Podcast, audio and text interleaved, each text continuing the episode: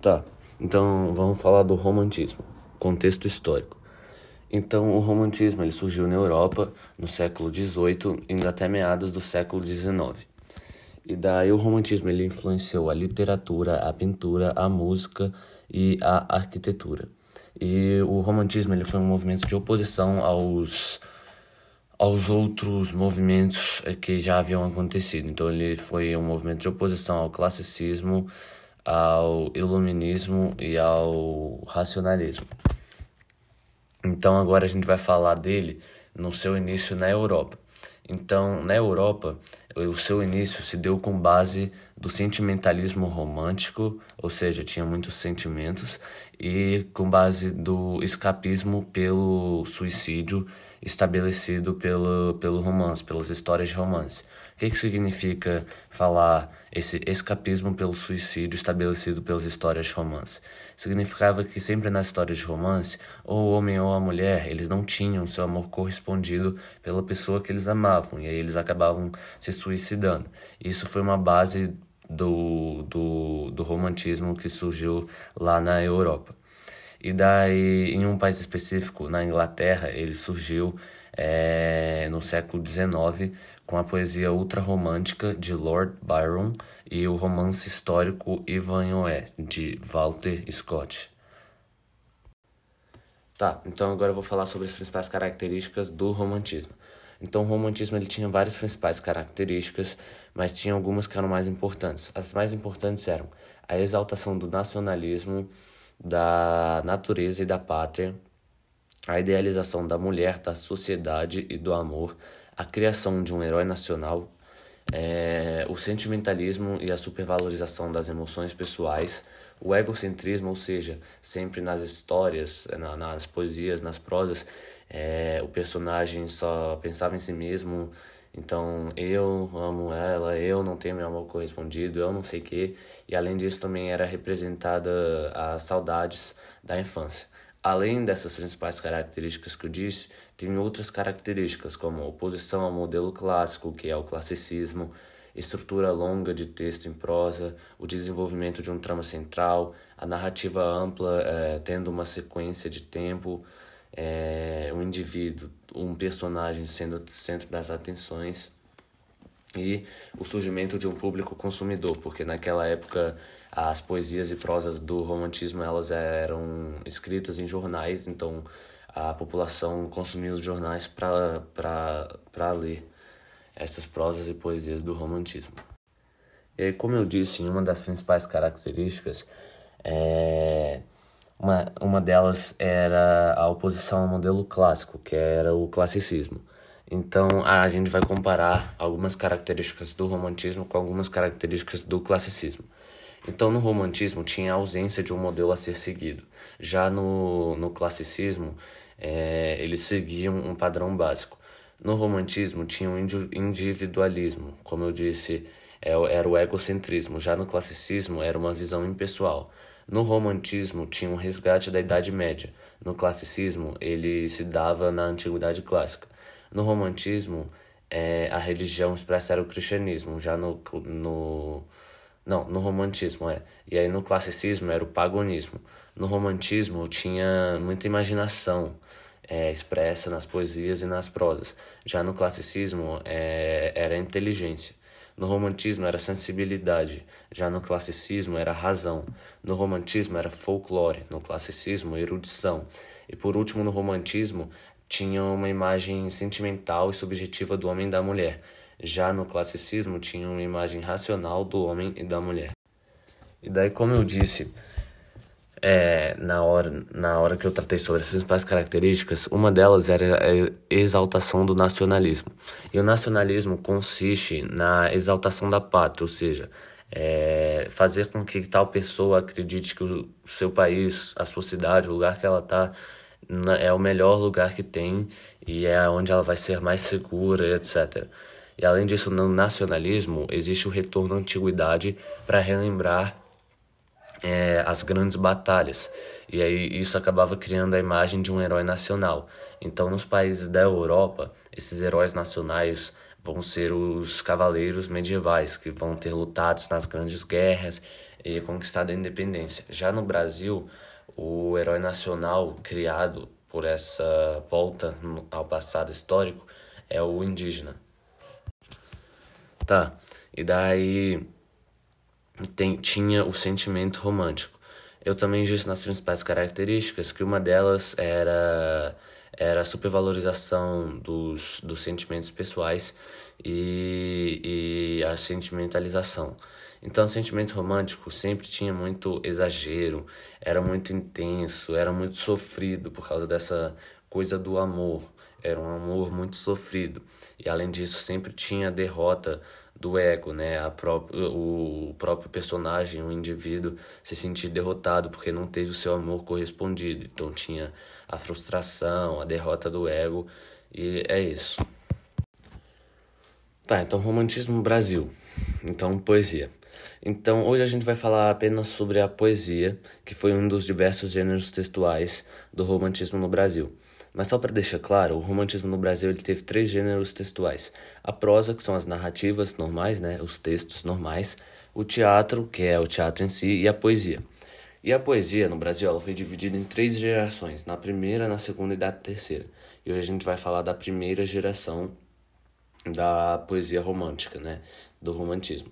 Então a primeira geração ela ficou conhecida como nacionalista ou indianista.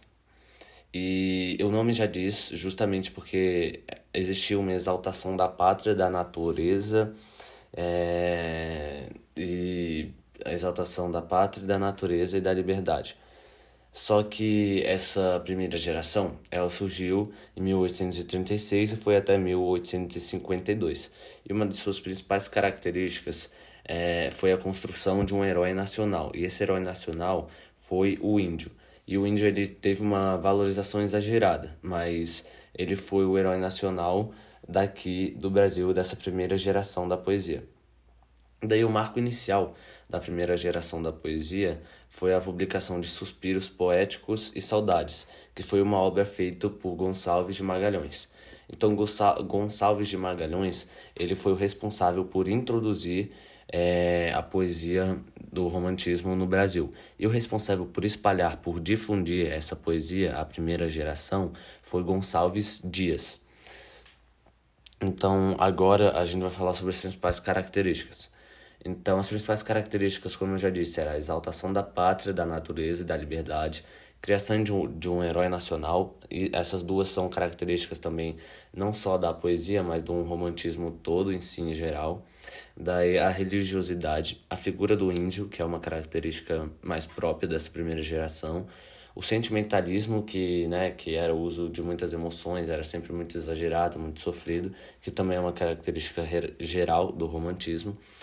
O nacionalismo, que é justamente a principal característica dessa primeira geração, e o brasileirismo. O que, que significava isso? Significava que a linguagem usada nas poesias era uma linguagem próxima do cotidiano, próxima à linguagem que as pessoas falavam entre si para elas poderem entender essas poesias. E daí o Gonçalves de Magalhães, que foi o responsável por introduzir a primeira geração da poesia, ele teve duas principais obras: Os Suspiros Poéticos e Saudades, que foi a obra, né, que foi o marco inicial, e A Confederação dos Tamoios, que foi um poema épico. E aí o Gonçalves Dias, que foi responsável por difundir a primeira geração, é, ele sempre entrelaçava nas suas poesias a natureza e saudades. Então esses dois sempre andavam juntos. E além disso, nas suas poesias também sempre haviam as lamentações pelo amor impossível. E, o, e as obras poéticas elas eram divididas em três: líricas, medievais e nacionalistas. Então é isso. Isso é tudo sobre a primeira geração de poesia do romantismo no Brasil. Tá. Então, tipos de sujeito. Na verdade, sujeito. Então, sujeito, o que é o sujeito? Sujeito é sobre o que ou quem se fala na oração. É quem pratica a ação do verbo e com quem o verbo concorda. E daí o, su o sujeito tem vários tipos de sujeito. Então eu vou começar a falar sobre esses tipos. Tá, então o primeiro tipo de sujeito é o sujeito simples. Sujeito simples é quando se tem um único núcleo na oração. Então olha esse exemplo. Todos os jogadores do time estavam em campo. Quem é o sujeito? Todos os jogadores do time. E ele tem um único núcleo, é, são os jogadores. Então, o único núcleo, o núcleo mais importante é os jogadores. Então, trata-se apenas sobre uma pessoa, podemos dizer assim. Ah, mas não é sujeito composto, porque jogadores no plural, então são vários jogadores. Não, porque só tem uma palavra, só tem a palavra jogadores. Então, só tem um único núcleo. Então, tra trata-se apenas sobre uma pessoa, podemos dizer assim. Porque eu vou, depois, quando eu falar sobre sujeito composto, vocês vão entender a diferença. Mas é isso. E no sujeito simples, normalmente ou é um substantivo, ou um pronome, ou um adjetivo substantivado. Tá, então agora vocês vão entender a diferença entre o sujeito simples e o composto. O composto é quando se tem dois ou mais núcleos, ou quando se tem mais de um núcleo. Então, um exemplo: alunos, pais e professores estavam na reunião. Então, agora sim vai ser um sujeito com mais de um núcleo. Então, quem é o sujeito? Alunos, pais e professores. Então, são três núcleos principais. Se tratam sobre três pessoas, podemos dizer assim, são três palavras. Então, é mais um núcleo, é sujeito composto. Tá, então, sujeito oculto, desinencial ou elíptico. Esse sujeito, ele não está expresso na frase, não está escrito, mas é possível identificá-lo. E para identificar esse sujeito, a gente tem que saber que o verbo ele sempre vai estar na primeira ou segunda pessoa do plural ou do singular. Ou então vai ser eu, tu, nós, vós. Primeira, segunda pessoa do plural ou do singular. Então, exemplo: estudei muito para a prova. Quem estudou muito? Não está escrito, mas dá para saber pelo verbo, porque esse verbo é um verbo na primeira pessoa do singular. Então, eu estudei. Então, esse é um exemplo de sujeito oculto, desinencial ou elíptico. Tá, então, sujeito indefinido. Então, esse é o tipo de sujeito que mais tem que ter cuidado quando for identificá-lo. E vocês já vão saber. Então, sujeito indefinido, como o nome já diz, ele não está expresso na frase e não é possível identificá-lo. Ele acontece em dois casos. O primeiro caso é quando se tem uma oração com verbo na terceira pessoa do plural. Quando é verbo na terceira pessoa do plural, acabou, é sujeito indefinido. Então, vamos supor, compraram muitos carros. Quem? Não se sabe. Então, verbo na terceira pessoa do plural é sujeito indefinido. Porém, porém, tem exceções. Vamos supor que tem uma frase assim: Os bombeiros chegaram rápido e socorreram os banhistas. Na primeira oração, que é os bombeiros chegaram rápido, quem é o sujeito? Os bombeiros que concorda com o verbo chegaram. E daí a segunda oração é socorreram os banhistas. Se fosse só essa oração sem a primeira, socorreram os banhistas, o verbo estaria na terceira pessoa do plural, então seria indefinido. Mas como essa oração faz parte da, da frase no geral, né, com a primeira oração, a gente sabe que quem socorreu foram os bombeiros. Então tem exceções. Então nesse caso, esse verbo na terceira pessoa do plural, socorreram, o sujeito para esse verbo seriam um sujeito oculto, que seriam os bombeiros, que já estaria na primeira oração. Mas tirando isso, tirando essas exceções, a maioria dos verbos na terceira pessoa do plural significa ser um sujeito indefinido. E no segundo caso que ocorre é quando tem-se um verbo mais a partícula ser mais a preposição. Então vamos supor que tem uma frase assim: Vendem-se livros. Quem é o sujeito dessa oração? É livros. E você pode observar que não tem a preposição depois da partícula ser. Então, quando não tiver preposição, vai ter sujeito. Mas agora essa frase aqui: precisa ser de funcionários. Tem verbo? Tem. Tem preposição? Tem. Tem partícula ser? Tem. Então é um sujeito indefinido. E normalmente o verbo antes da partícula ser, né, que acompanha a partícula ser, é um verbo na terceira pessoa do singular. E, por último, o último tipo de sujeito é sujeito inexistente, ou então oração sem sujeito. Esse, isso acontece quando, em vários casos. O primeiro caso é quando se tem haver com sentido de existir. Então, há três dias que não chove. Então, esse é um dos casos que tem sujeito inexistente. Outro caso é quando tem verbos que expressam, expressam fenômenos na, da natureza. Então, choveu a tarde toda. Choveu é um fenômeno da natureza. Já amanheceu. Já amanheceu. Tá, tá indicando amanhecer. Está orvalhando. Então, quem está orvalhando? Não, não tem sentido, não tem sujeito.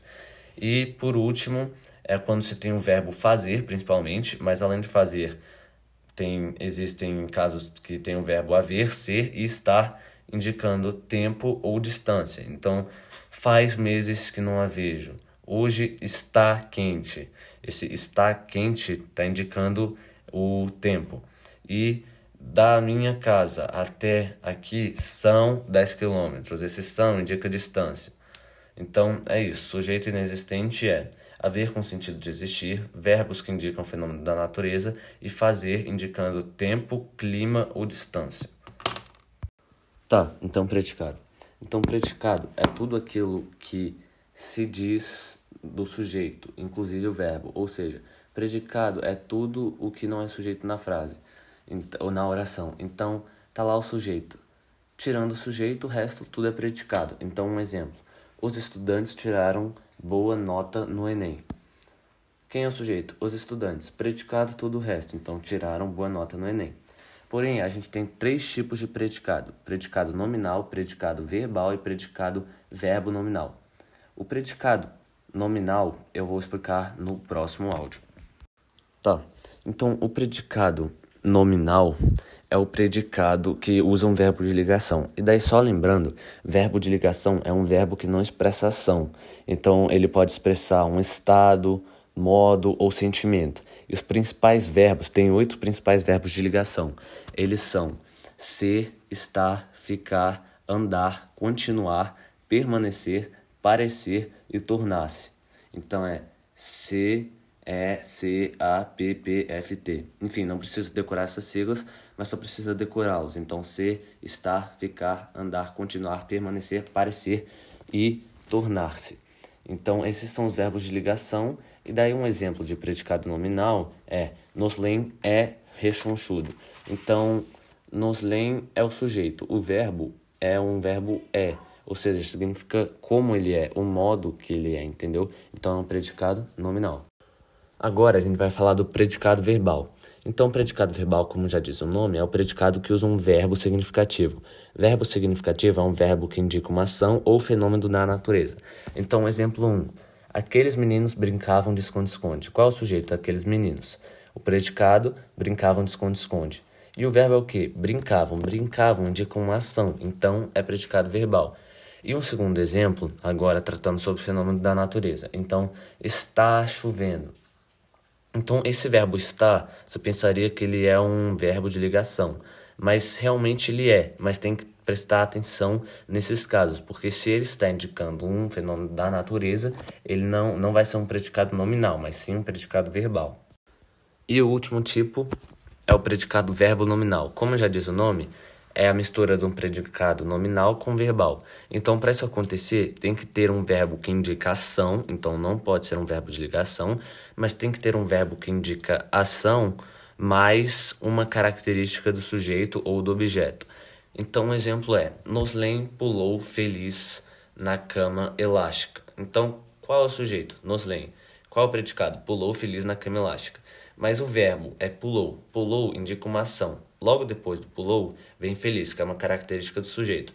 Então, se tem um verbo de ação e característica do sujeito, é predicado verbo nominal. Outro exemplo é: os protestantes revoltaram ra ra raivosamente contra o governador. Então, os protestantes é o sujeito. Revoltaram, quer dizer, os protestantes é o sujeito Daí protestaram é um verbo de ação, raivosamente é uma característica. Então, característica mais verbo de ação, predicado verbo nominal. Tá, então vamos falar de frase, oração e período. Primeiro vou começar com frase. Então, frase é a sentença que contém sentido completo, podendo ou não ter verbo. O que, que significa ter sentido completo? Começar com letra maiúscula e acabar com algum ponto. Então, frase. Então, frase, vamos supor, tem dois tipos de frase, frase verbal e frase nominal. Frase verbal é que contém verbo. Então, por exemplo, olá, eu estou bem. Isso é uma frase verbal, porque tem verbo e tem sentido completo, letra maiúscula e ponto no final. Já a frase nominal não contém verbo. Por exemplo, tudo bem? Tudo, tudo ótimo. Essa frase não teve verbo, mas é uma frase, então é uma frase nominal. E então a gente não considera muito frase verbal, porque na verdade uma frase que tem verbo é chamada de oração, que é o que nós vamos ver no próximo áudio. Ok, então vamos falar de oração. Então, oração literalmente é um verbo. Então, um verbo igual a uma oração. Mas temos que ter cuidado e eu vou explicar o conceito de oração. Então, oração é a sentença ou a frase em que seu sentido gira em torno do verbo. Resumindo, não se confunda muito. Normalmente, um verbo igual a uma oração. Então, por exemplo, hoje estudamos muitas questões do vestibular. Tem quantos verbos? Um, que é estudamos. Então, tem quantas orações? Uma. Pronto. Então, vamos supor outro exemplo. Jogamos, comemos e rimos muito hoje à tarde. Quantos verbos tem? Três. Então, tem três orações. E uma observação é que só existe análise sintática se tivermos um verbo. Mas uma observação, uma outra observação, vamos supor que tem uma frase assim: Ela saiu do trabalho e foi comer um lanche. Essa ela saiu do trabalho e foi comer um lanche, esse foi comer, cada verbo, esses dois verbos dependem um do outro. Então, eles criam uma locução verbal. Porque se eu falar ela saiu do trabalho e foi um lanche, não faz sentido. Eu falar ela saiu do trabalho e comer um lanche, não faz sentido. Então, os dois se completam, os dois são uma locução verbal. Então, quando você estiver analisando essa, essas orações, né, para contar o número de períodos, vão ter apenas dois períodos, que, ou seja, vão ter duas orações. O trabalho, ela saiu do trabalho, então verbo sair, e o foi comer, que considera só um verbo. Mas isso eu vou explicar melhor quando falarmos de período. Ok, então agora vamos falar sobre período. Então, período é um conjunto de uma ou mais orações que estabelece ideia completa. Então, ideia completa começa com letra maiúscula e acaba com ponto final. Então, como eu disse, pode ser uma ou mais. Quando é só uma oração, ou seja, só um verbo, é período simples. E quando são duas ou mais orações, é período composto. Mas temos uma observação aqui. Essa frase, ela saiu do trabalho e foi comer um lanche. Esse foi comer é uma locução adverbial, é uma locução verbal. O que, que significa isso? que os dois verbos se completam, um depende do outro. Se você tirar o foi, não vai fazer sentido. Se você tirar o comer, também não vai fazer sentido. Então, como os dois dependem um do outro, é uma locução verbal. Em vez de contar é, esses dois verbos, esses dois verbos vão contar como um. Então, em vez da frase dessa frase ter três orações, ela vai ter duas. Por quê? Por causa do verbo saiu e depois por causa da locução verbal foi comer. Além disso, temos dois tipos de período, além do simples e do composto. Período composto por coordenação e por subordinação. O período composto por coordenação é constituído de orações independentes, coordenadas entre si, mas elas não dependem uma da, da outra. Daí esse período composto por coordenação tem dois tipos. A coordenada sindética, oração coordenada sindética, que são ligadas por conjunções. Então, exemplo, gostava muito da escola, mas deixava de fazer os deveres. Então você vê que nessa frase é um período composto por coordenação, porque se você tirar a conjunção, que é o que liga essas duas frases, elas vão fazer sentido sozinhas. Primeira oração, gostava muito da escola, faz sentido, e a segunda, deixava de fazer os deveres, também faz sentido. Então é um período composto por coordenação e é sindético porque é ligado por conjunção. E daí o período composto por coordenação sindético tem vários tipos, e aí depende do tipo da conjunção. Então tem aditivo, adversativo, alternativo, conclusivo e explicativo. E uma observação é que quando você tem um período ou uma oração coordenada sindética, que é ligada por conjunções, quando pois, quando a conjunção pois vem depois do verbo, vai ser uma coordenada sindética conclusiva, e quando, pois, vem antes do verbo, vai ser uma coordenada sindética explicativa. E além disso, outra observação é que nas adversativas, antes da conjunção, tem que vir a vírgula. Então, por exemplo, sempre fui muito estudioso, vírgula, no entanto, que é uma conjunção adversativa, ou então pode ser substituído por mais, mas ou no entanto, não se adaptava à nova escola. Então tem que ter uma vírgula antes da conjunção. E além da, da coordenada sindética, tem coordenada assindética, que é ligada por pontos. Então, por exemplo, cheguei, vírgula, vi, vírgula, venci. Pronto, foi ligada por pontos, por vírgulas no caso, e é um período composto por coordenação. Já o período composto por subordinação é um conjunto de pelo menos duas orações em que uma delas, a subordinada, depende sintaticamente da outra, da principal. Ok, então quando a gente fala sobre segunda geração do romantismo, da poesia romântica no Brasil, a gente vai chamar ela de geração ultra romântica. Por quê? Porque, na verdade, por que não? Então, a geração ultrarromântica, ou segunda geração da poesia no Brasil, a principal característica dela é bateu o olho, bateu na cabeça, geração ultrarromântica, você tem que lembrar que é a morte. A principal característica era a morte. A temática dos textos era a morte. E daí, por quê? O que, que explicava isso? Então, além das principais características, outras características importantes eram o sentimentalismo, obviamente, é, era uma característica muito forte, junto com o pessimismo. Por quê? Porque não tinha otimismo, era sentimentalismo, só que com pessimismo, com depressão sempre. E por quê? Porque isso, o sentimentalismo e o pessimismo, era uma forma deles fugirem da realidade dos problemas que existiam na época, e, inclusive as doenças. Então a morte era vista como uma coisa boa. Além disso, outra característica era o desapego ao nacionalismo e é, outra característica também, outras duas que estão ligadas, eles sempre sonhavam e se não estavam sonhando, eles sempre escreviam sobre a mulher, só que eles escreviam sobre a mulher com de forma de forma frustrada, porque a mulher ela era vista como inatingível, então a mulher era mais vista como uma figura espiritual do que material. Por quê? Porque eles sempre escreviam sobre a mulher, por exemplo, a pele macia da minha amada, os olhos azuis, se eu pudesse vê-los. Eles sempre escreviam assim e sempre quando estavam chegando perto de encontrar essas mulheres que eles amavam, eles iam lá e morriam. Então, por isso que a principal característica dessa geração é a morte. Daí o que, que explica a morte? Justamente o sentimentalismo e o pessimismo. E daí por que, que eles eram muito pessimistas, eram muito frustrados? Porque eles nunca conseguiam encontrar as amadas. Então, esse é o raciocínio. E daí, além disso, tinha uh, os principais autores e tinham quatro principais. Então, primeiro era o Álvares de Azevedo, que era um autor mais jovem, então ele escrevia mais para jovens, e umas, uma, umas características é, mais específicas dele eram a, a ambiguidade e a exaltação, porque como ele era jovem, ele trabalhava com a exaltação, certo? Além dele, tinha o Facundes Varela, só que era um autor que não tinha nenhuma característica específica, ele era um autor que trabalhava com a temática da morte e com o pessimismo, o sentimentalismo.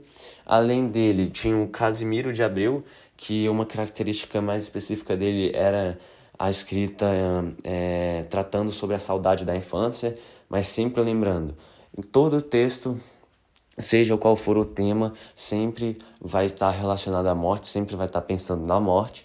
E por último tinha o Junqueira Freire, que também era mais como o Fagundes Varela, não tinha uma característica muito específica, mas era obcecado pela morte e tratava muito é, é, sobre o, o tratava muito sobre a morte com o pessimismo e o sentimentalismo. Então é isso. Então lembrou de geração ultrarromântica, lembrou de morte. O que, que explica a morte? Sentimentalismo, pessimismo, depressão. Por quê? Para fugir dos problemas e realidade. Problemas eram doenças, realidade eram o quê? Que eles nunca conseguiam é, encontrar as suas amadas. Então, como não conseguiu encontrar as suas amadas, mulher tinha uma figura inatingível, era uma figura espiritual mais do que material, e além disso tinha os principais autores. Então é isso, segunda geração da poesia, geração ultrarromântica, tá aí. Ok, então por último agora a gente vai falar sobre a terceira geração da poesia romântica no Brasil, ou então geração social ou geração condoreira. Então, qual é a principal característica da terceira geração? É a, a luta pelo povo. Então, pensou em geração social condoreira? Pensa nisso, que é a luta pelo povo. O próprio nome já diz. Por quê? Porque essa geração, a terceira geração, ela foi uma geração totalmente contrária à segunda geração, a, totalmente contrária à geração ultrarromântica. Por quê? Porque ela passou a ser uma geração mais pé no chão, não tinha mais os sonhos, e era uma, era uma geração que lutava pelo povo.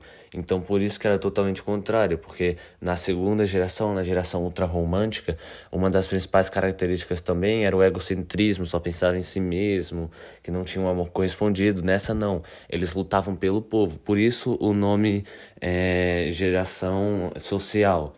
E daí nessa geração tinha um comprometimento com a causa abolicionista e republicana, por isso o nome poesia social e também o nome é, pode ser geração condoreira, por quê? Porque condoreira faz relação, faz referência à, à ave condor, porque a ave condor na época era uma ave muito comum, era uma árvore, uma ave grande com com asas largas, então era uma ave que representava o povo, por isso que também é conhecida como geração condoreira.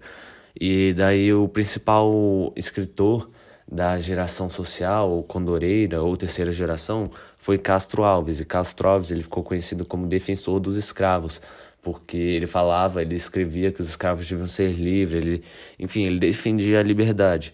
E também essa geração, como eu disse, ela foi uma geração mais pé no chão, podemos dizer assim. Ela se preocupou mais com a realidade, lutou pela sociedade, porque ela também foi a última geração da poesia romântica. Então ela já estava num processo de transição para o realismo, por isso que foi uma geração mais pé no chão e que se preocupava com os outros. Então, lembrou de terceira geração? Lembrou sociedade, lutava pelas causas sociais, por isso poesia social. Condor, condoreira também, em referência à ave condor, porque era uma ave grande, era uma ave comum, então representava o povo. Lembrar de Castro Alves e dos escravos, lembrar que já estava no processo de transição para o realismo. Então, só recapitulando: primeira geração, nacionalismo, herói nacional, e daí, junto com nacionalismo, herói nacional, vem a exaltação da pátria, da natureza, herói nacional era o índio. Segunda geração era depressão, era pessimismo, era morte, porque não tinha o seu amor correspondido pelas mulheres, por isso as mulheres tinham uma figura inatingível. E terceira geração era luta pela sociedade, por isso poesia social, o condoreirismo, em referência a Ave Condor, Castro Alves e a transição para o realismo. Então, é isso.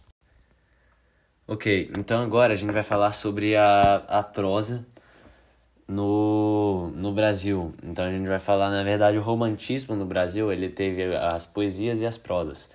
Nos últimos podcasts é, a gente falou muito sobre a poesia, sobre os várias, as várias gerações da poesia romântica no Brasil e agora a gente vai falar sobre a prosa.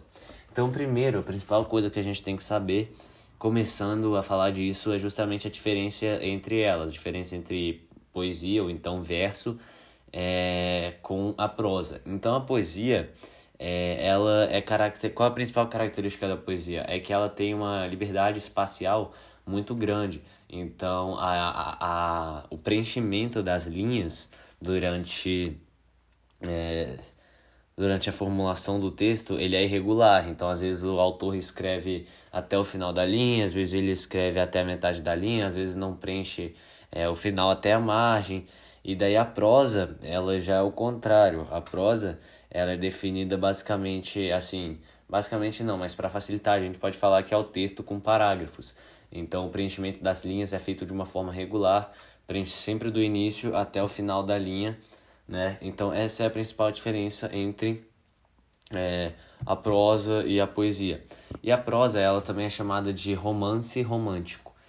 E uma coisa muito importante que a gente tem que saber logo de cara é que romance na literatura ele não significa é, histórias sobre amor, histórias de amor, mas ele significa uma narrativa longa. Então a prosa ou o romance romântico é uma narrativa longa, sem necessário ser um romance como a gente chama né, no cinema, porque no cinema um filme de romance, é um filme sobre uma história de amor. E daí, sabendo disso, vai ficar mais claro quando a gente for falar sobre a prosa, ou então romance romântico. Então, é, ela teve o seu início no Brasil no século XIX e o interessante é que a introdução, ela, diferentemente da poesia, né, que foi feita por, por, por autores que vieram de Portugal, da Europa e tudo mais, ela foi feita, o que espalhou, o que tornou essas prosas populares foi foram os jornais, porque todos os jornais de todos os dias tinham um ou dois capítulos, enfim, alguns capítulos de determinada prosa, de determinada obra, e daí as pessoas que liam um jornal, que naquela época era quase todo mundo, porque não tinha internet, etc., elas acabavam lendo é, os capítulos daquele dia, e no outro dia elas liam o, o próximo capítulo, né? Então, o jornal que contribuiu muito para popularizar a prosa no Brasil. Então agora que a gente já falou um pouco sobre né, as principais diferenças entre, pró, é, entre prosa e poesia, a gente já falou o que, significa romance na literatura, enfim. Agora a gente vai falar então sobre os tipos de romances românticos ou então os tipos de prosas.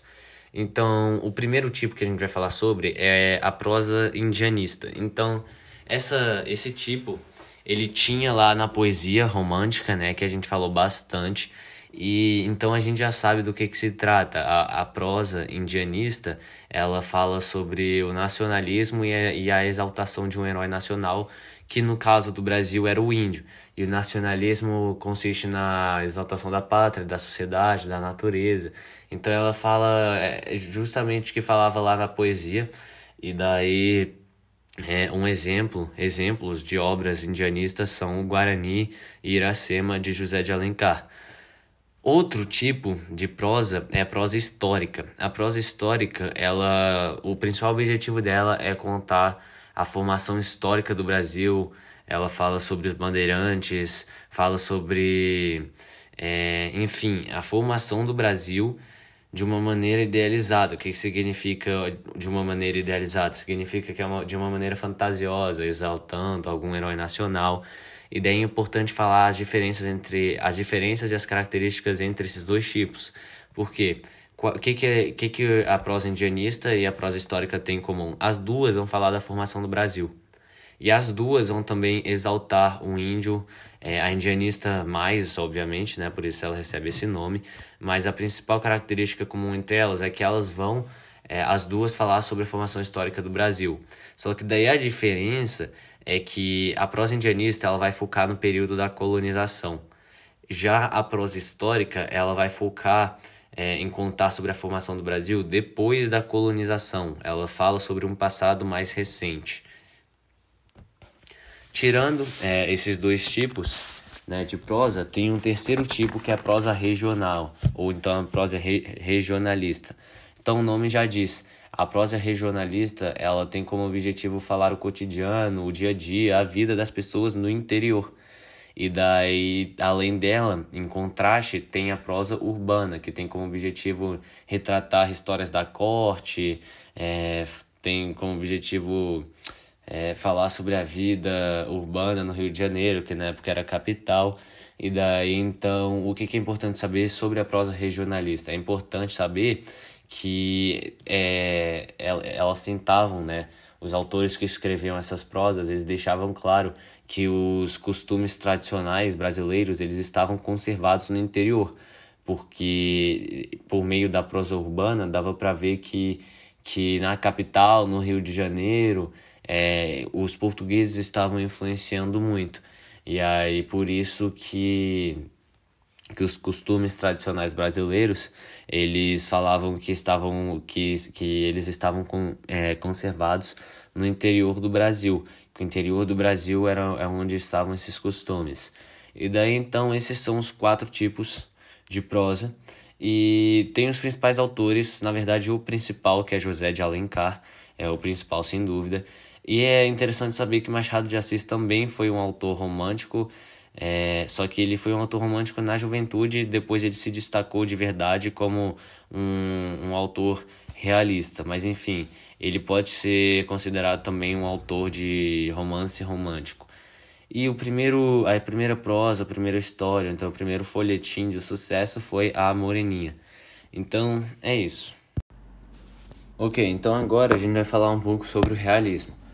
Então, o realismo, né, ele veio logo depois do romantismo e, na verdade, ele foi um movimento contrário ao romantismo, certo? Então, ele foi literalmente é, o contrário do, do romantismo e, e eu já vou explicar por quê.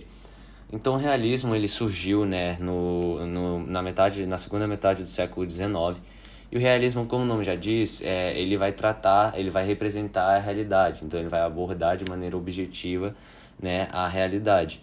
E daí por isso, né, vai ter o interesse por temas sociais, certo? Então isso é, já é uma reação ao subjetivismo romântico. Por quê? Porque no subjetivismo romântico era sempre uma imaginação, né? E tudo aquilo, e agora não. Então agora chega de imaginar e vamos retratar a realidade. E daí, né, a manifestação literária do realismo, ela é, ela é em prosa, certo? E tem três tipos principais de romances realistas. O primeiro romance é o romance social, em que é um romance em que a sociedade vai ser criticada, então uh, os hábitos, uh, as, as crenças, né, é, a sociedade no geral né, vai ser criticada. O segundo tipo de romance é o romance psicológico, em que é, eles tentam entender, né, apresentam um psicológico dos brasileiros daquela época. E o terceiro é o romance de tese, que cria teses do porquê que a sociedade agia daquele jeito naquele momento né, da história. E daí então o realismo, né, é, ele vai fazer com que a literatura brasileira deixe de ser mera, mera imaginação ou mera distração, como era no romantismo, e passe a retratar sobre a, a realidade, né? E aí, com isso, é, o realismo, a principal característica do realismo, claro, retratar a realidade, mas é a crítica realizada a instituições como a Igreja Católica e a classe social da burguesia, certo? A hipocrisia da burguesia. Quem foi, fez muito isso foi o principal é, nome dessa, desse período, que foi Machado de Assis, que eu já vou falar sobre ele daqui a pouco. Então, os principais temas, certo, que foram retratados durante o realismo foi a escravidão, o preconceito e o sexismo. E o, o, o marco inicial do realismo ele foi Memórias Póstumas de Brás Cuba, justamente escrita por Machado de Assis, certo? E daí então a sociedade no realismo ela foi dividida entre a burguesia e os, e os operários, mas a burguesia que vai ter vai ser focada ali, vai ser mais criticada. E também no realismo, em muitas histórias, a gente pode ver que é representado um, um progresso tecno, tecno, tecnológico em que eles meio que narram o avanço da, da energia elétrica, o surgimento de novas máquinas como o carro, e então é, é isso. E o pensamento filosófico que mais influenciou né, durante o realismo foi o positivismo. O positivismo ele buscava retratar a realidade através de observações e constatações é, raciais. Então a gente falou no último podcast sobre é, um pouco sobre o realismo e agora então recapitulando tudo e colocando como as principais características do realismo é, são. Então primeiro, obviamente, vai retratar a realidade, certo? E tem uma linguagem direta, clara e objetiva para retratar a realidade. Segunda coisa, o realismo é, ele vai se preocupar muito em né, é, não idealizar os personagens. Então os personagens vão ser pessoas do cotidiano, certo? E não vai ter mais a idealização humana como tinha lá no romantismo. E daí por isso muitas vezes as condições sociais e culturais dos personagens né, são é, representadas, muitas vezes até a miséria mesmo é representada porque ainda é e era uma realidade dos brasileiros. E além disso, a outra característica do realismo é a lei da causalidade, que toda ação tem uma reação. E então, é, o principal nome do realismo foi Machado de Assis. E Machado de Assis, como a gente falou no último podcast, ele escreveu é, a obra Memórias Póstumas de Brás Cubas, que foi o que introduziu o realismo no Brasil, certo? E além dessa dessa obra, ele escreveu outras obras e o Machado de Assis, ele sempre criticou muito né, as instituições, certo? Que também é uma das principais características do realismo e criticou muito sempre a burguesia. E nessas críticas dele, ele utilizava muito a ironia e o humor, certo? Ele era um homem muito cético e pessimista. E nas suas obras ele sempre tentava conversar com o leitor. Então, se você for resumir o realismo em poucas palavras, é retratar a realidade, oposição ao romantismo, certo? Além disso, crítica às instituições como Igreja Católica e burguesia. O principal nome foi Machado de Assis. Ele né, criticava principalmente a burguesia com ironia e amor. Ele era cético, pessimista, tentava conversar com o leitor. E a principal característica de todas, oposição ao romantismo e né, linguagem clara, objetiva e direta para representar a realidade. Ok, então agora falando um pouco sobre o naturalismo. Então, antes de falar, a gente tem que saber o que é o naturalismo. Então, o naturalismo ele é uma ramificação do realismo, certo? Então, é como se fosse um realismo exagerado. Então, o naturalismo ele surgiu, né? O marco inicial dele no Brasil foi em 1881 com a publicação da obra O Mulato de Aloísio de Azevedo. Aloísio de Azevedo vai ser o principal nome, né, de, do naturalismo. Então, como eu falei, o naturalismo ele, é ele deriva do realismo, certo? Ele é uma ramificação. Então, é como se fosse um realismo exagerado. E por derivar do realismo, ele vai ter características do realismo. Então, é, a, ele retrata, assim como no realismo, a realidade. E a principal característica do naturalismo, podemos dizer assim, é a ana, animalização do homem, animalização do homem. Então, se alguém te perguntar qual a principal característica do naturalismo, animalização do homem. Mas enfim, a gente vai falar um pouco sobre as principais características. Então, assim como no realismo, como eu já falei, tem né, o retrato da realidade, o retrato objetivo da realidade. Além disso, é, os pensamentos filosóficos que influenciaram foram o positivismo, o cientificismo e o evolucionismo. Além disso, né, para conseguir animalizar o homem, tem uma descrição muito detalhada dos personagens e do ambiente, certo? Em cada obra. E também é, tem os problemas humanos e sociais são retratados. Então, por exemplo, a patologia psíquica e física. Então, se alguém te perguntar, resuma o naturalismo em pouquíssimas palavras. Vai falar, o principal ator é Aloysio de Azevedo. O naturalismo, ele é um realismo exagerado. A principal característica dele, a animalização do homem. Para isso, descrição detalhada dos personagens e do meio ambiente e o trabalho com problemas é, com problemas humanos e sociais, que são as patologias psíquicas e físicas. E é importante falar que é, a gente tem que entender o contexto histórico do naturalismo. Por quê? Porque muita coisa importante estava acontecendo naquela época. Então ali estava no fim do, do, do Império, certo? Estava é, quase na na, no Brasil se tornando independente, então também estava no fim do Império de Dom Pedro II. Ali em 1888 teve a abolição da escravatura. Além disso, o capitalismo estava cada vez maior, né? Estava crescendo cada vez mais e aí por isso, né? Estava aumentando a mão de obra também, porque com mais máquinas, com novas máquinas, mais pessoas eram necessárias para trabalhar.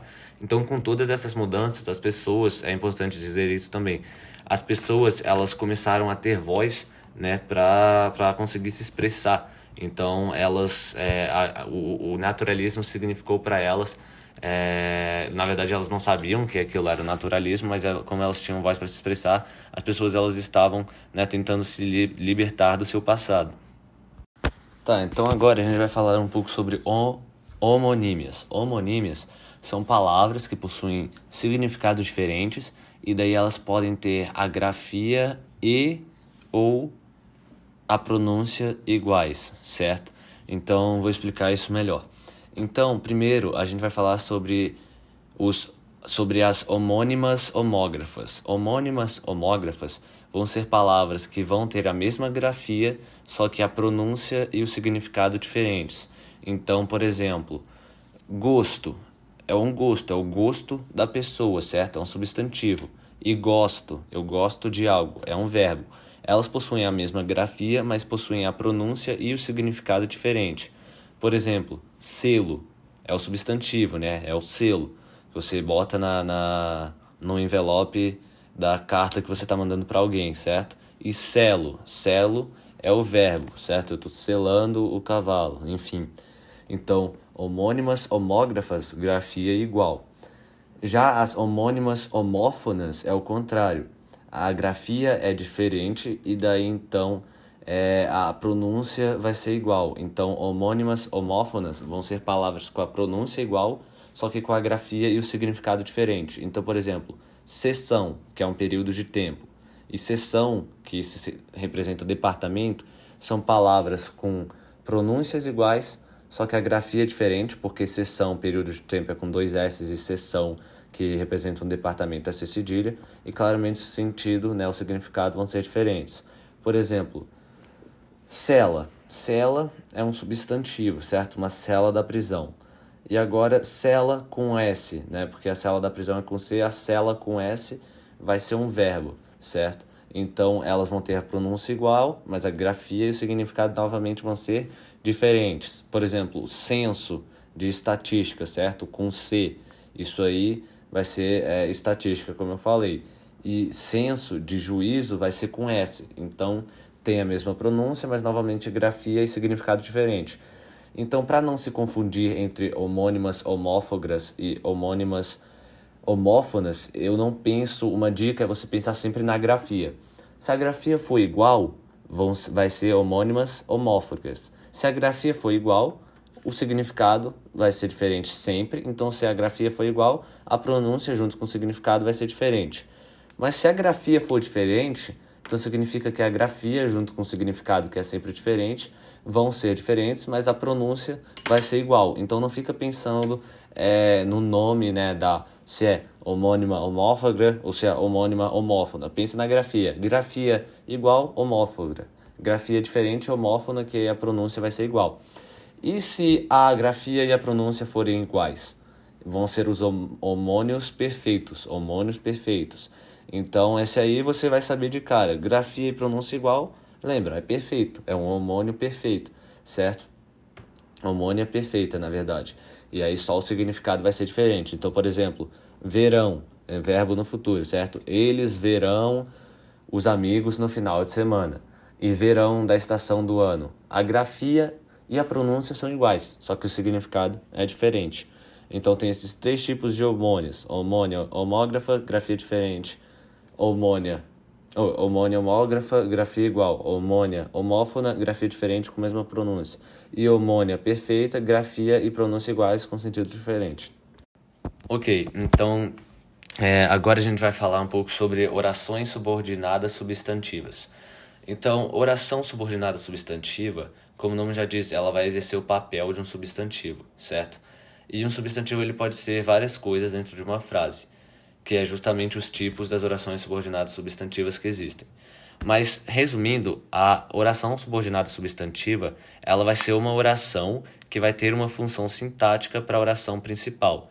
Então, é, o primeiro tipo de oração subordinada substantiva é oração subordinada substantiva subjetiva. Então, oração subordinada subjetiva. Oração subjetiva é aquela que tem função de sujeito, é a oração que tem função de sujeito em relação à oração principal, certo? E na oração subjetiva, é, a gente só vai poder encontrar as conjunções que e se. Então, um exemplo, certo? Olha, é óbvio que todos seremos aprovados. Então aí você já circula a conjunção, você acha a conjunção. A conjunção é o que? Então você sabe que já tem uma boa chance de ser uma oração subjetiva. E daí, então, é só uma observação importante é que a oração principal é a que não tem a conjunção. Então, quando você localizar a conjunção, localizei. É que tem chance de ser subjetiva? Tem. Então, é, é óbvio o que? É óbvio que todos seremos aprovados. Então a gente vê que essa oração, que todos seremos aprovados, ela funciona como sujeito para a oração principal, que seria é óbvio. Então, para determinar uma oração subjetiva, você primeiro vê a conjunção. Se a conjunção for ser ou que, já tem grande chance. E daí você vê, olha, oração principal, que não é a que tem a conjunção, certo? Que nesse caso é o é óbvio. É óbvio que todos seremos aprovados. É óbvio que, que todos seremos aprovados. Então, nesse caso, a oração secundária, podemos dizer assim, estava atuando como sujeito para oração principal. Então, oração subjetiva é aquela que atua como sujeito para oração principal. Ok, então a gente já falou sobre o primeiro tipo de oração subordinada substantiva, que foi a subjetiva. Então agora a gente vai falar sobre oração subordinada substantiva objetiva direta. Então, como o nome já diz, a oração secundária, né, ela vai ter uma função sintática de objeto direto para a oração principal. Então, um exemplo: todos sabemos que seremos aprovados. Então, qual a oração principal? Todos sabemos. E todos sabemos, aí a conjunção é o que, que seremos aprovados. Já tem sujeito? Tem. Todos, todos é o sujeito, então não pode ser sub, é, a oração ela não pode ser uma oração subjetiva. Então todos sabemos o que, todos sabemos quem, sabemos que seremos aprovados. Então ela atua como um objeto direto para a oração principal. Então esse é o papel da oração substantiva, oração subordinada substantiva objetiva direta. Então, no último podcast, a gente falou sobre a oração subordinada sub substantiva objetiva direta e agora a gente vai falar sobre a objetiva indireta. Então, a objetiva indireta, ela é uma oração, certo? Oração secundária tem função sintática de objetivo indireto em relação à oração principal. Então, olha esse exemplo. O professor gosta de que nos esforcemos sempre. Então, o professor gosta. Essa é a oração principal. Então tem sujeito? Tem, o professor né, é o sujeito, então não é subjetiva.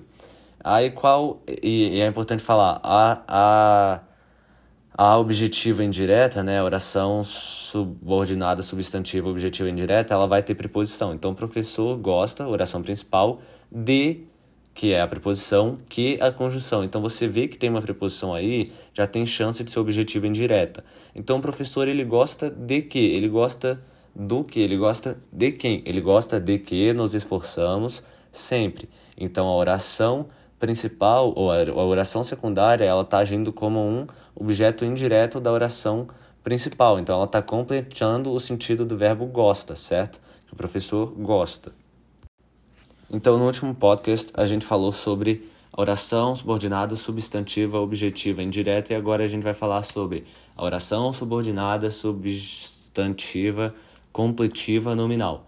Então ela é parecida, certo, com a objetiva indireta, mas tem uma diferença. Essa oração secundária, a oração secundária, ela vai completar o sentido de um substantivo abstrato, certo, com preposição da oração principal. Então olha esse exemplo. Eu tenho certeza de que passaremos no vestibular. Então qual é o sujeito? Eu, então não é subjetiva, certo? Tenho certeza, cadê a preposição?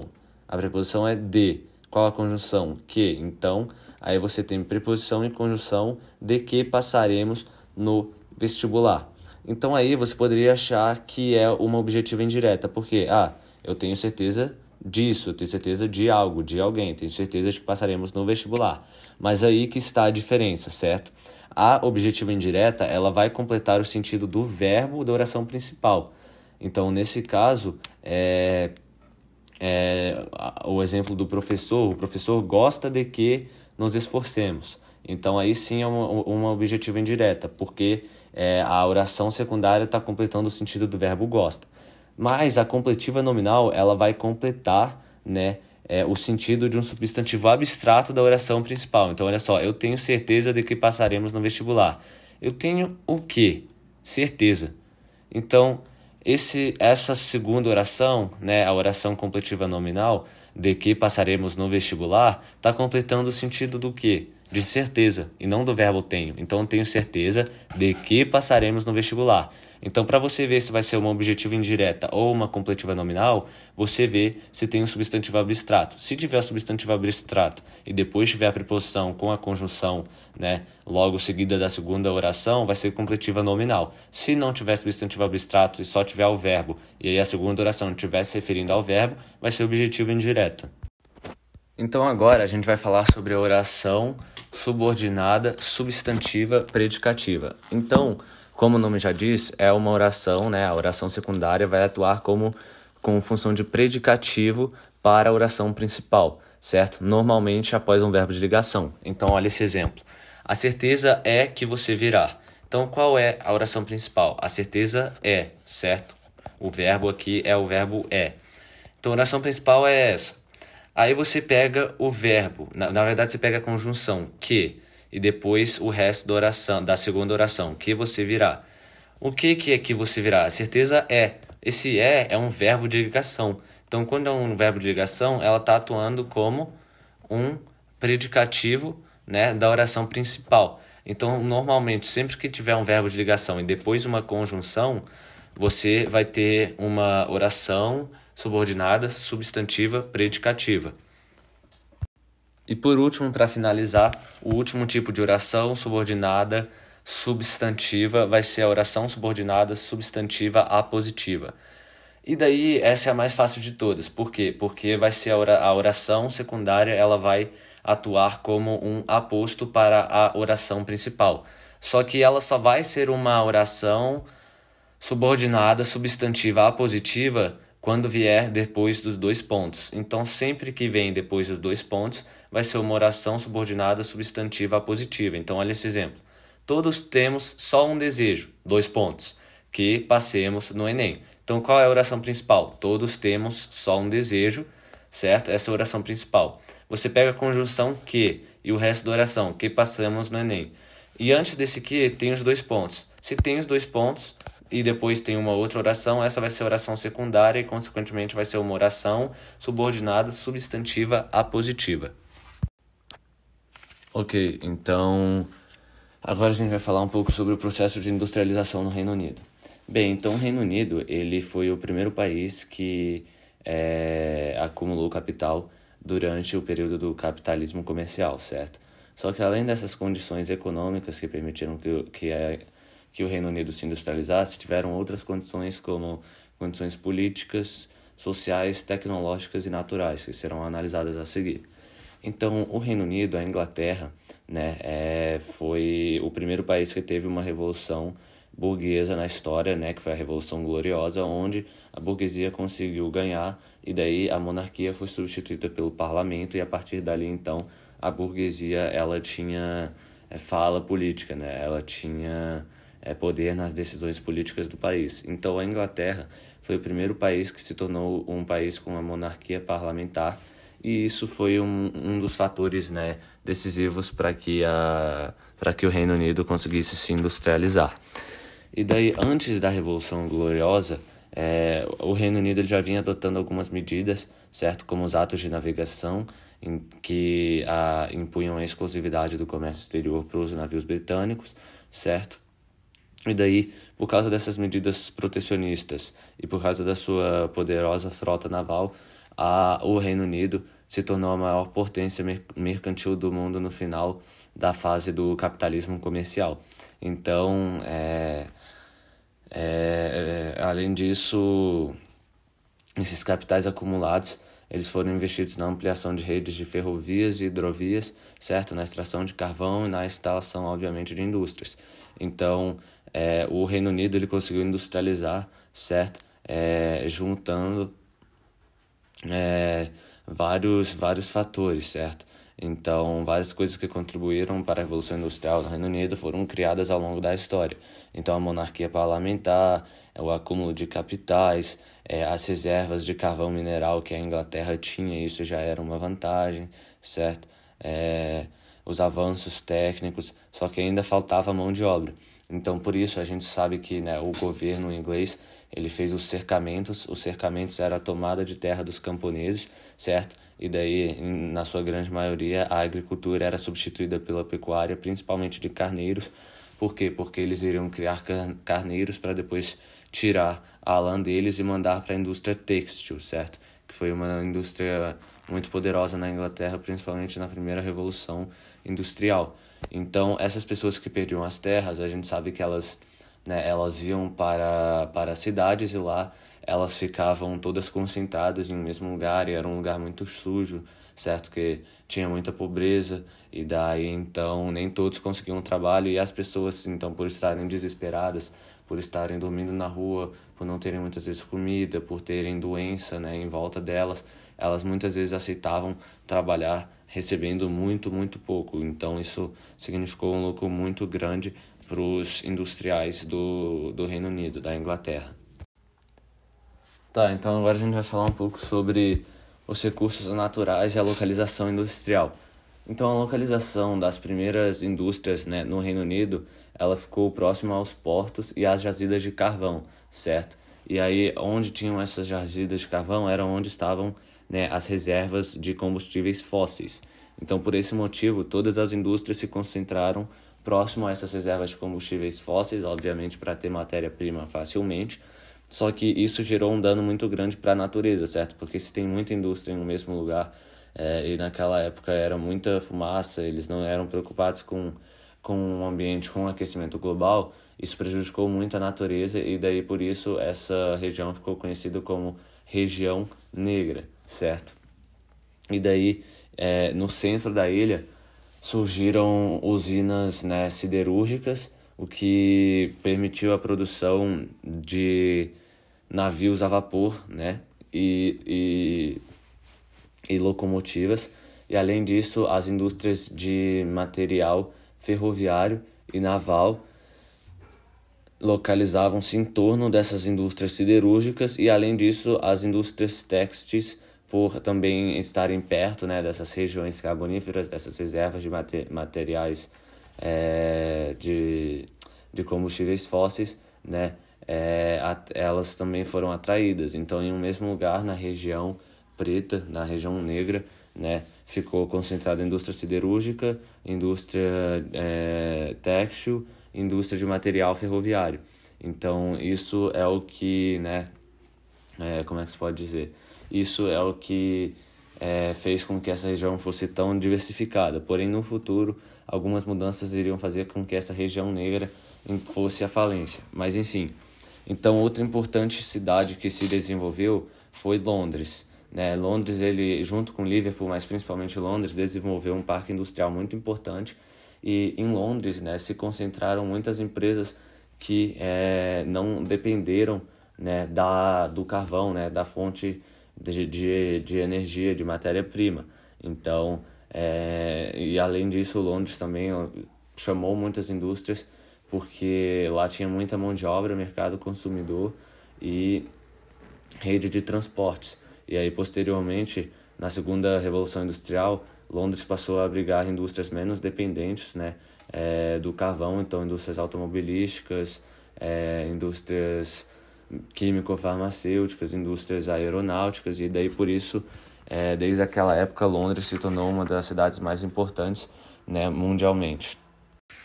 Ok, então como a gente falou no último podcast, é, houve né, a concentração de indústrias na região negra, que era uma região que tinha né, é, muitas reservas de combustíveis fósseis, então era uma região chamada de região carbonífera, onde se concentraram né, as indústrias têxteis, metalúrgicas as indústrias de materiais é, ferroviários e navais, que a gente falou que mais tarde elas entrariam em decadência, e é justamente isso que está acontecendo hoje. Essas indústrias estão em decadência e as indústrias que surgiram é, depois com a segunda revolução industrial, como indústria automobilística, como indústria é, aeronáutica, indústria química farmacêutica e indústria de biotecnologia, elas são as que mais se destacam e essas indústrias elas estão localizadas principalmente em cidades pequenas no centro-sul da Inglaterra, certo? E é no centro-sul da Inglaterra que tem o Parque Tecnológico de Cambridge. Então Cambridge é como um, é muito parecido com o Vale do Silício nos Estados Unidos. Então é um lugar né, que tem centros de pesquisas enormes, é um lugar que tem a disponibilidade de capitais, é um lugar que tem mão de obra altamente qualificada, é um lugar que tem empresas né, inovadoras. E daí um dos motivos para as indústrias da região carbonífera entrarem em decadência foi justamente a, a substituição do carvão por outras fontes de energias como petróleo, gás natural e eletricidade que foram justamente as fontes de energia utilizadas nas próximas revoluções industriais, certo? E daí hoje a Inglaterra ainda produz petróleo, mas não é o suficiente para abastecer toda a sua população, então ela precisa importar é, petróleo, principalmente da Noruega. E também, né, é, outro motivo né, para que essas indústrias da região carbonífera entrassem em decadência é que o Reino Unido ele passou a ter que se preocupar com a concorrência, né, a concorrência externa, ou seja, de outros países. Ele não teve que se preocupar apenas com países desenvolvidos, com economia forte, como por exemplo o Japão e a Coreia, mas ele teve que passar a se preocupar com países né, que chamamos de emergentes, só que são países que, por exemplo, fazem muita coisa é, para atrair lucro. Então, eles flexibilizam a legislação trabalhista, a mão de obra é muito barata, há isenção fiscal. Então, países como a Índia e a China, que, que tem essas medidas também atrai muito as empresas. Então são países que são muito industrializados também e por causa de o Reino Unido ter que passar a como é que se diz, a se preocupar com essa competitividade, essas empresas, principalmente as da região carbonífera, foram entrando em decadência.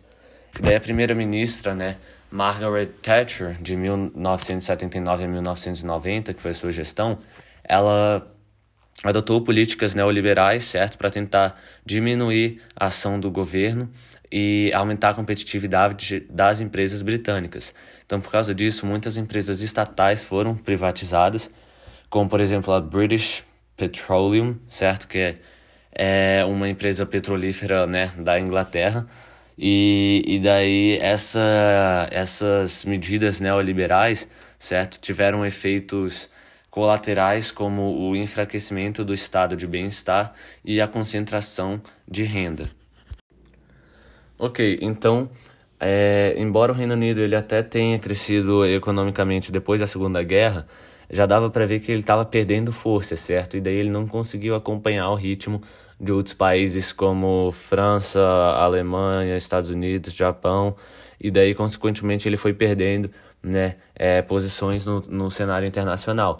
E daí por causa disso hoje o Reino Unido ele não é mais o país que lidera o ranking né, é, nos principais avanços tecnológicos e ele não tem mais aquele poder militar né, e econômico que ele tinha para influenciar o mundo todo como ele fez né, do fim do século XVIII até o começo do século XX. Só que a gente não pode esquecer que ele não sendo a principal potência mundial, é, isso não, não impede que ele seja Isso não impede que ele ainda seja uma potência mundial, sim. Ele ainda é uma potência mundial e ele tem né, muita influência ainda né, em decisões políticas, mas ele já não é mais aquele país soberano que era né, do século XVIII até o século XX.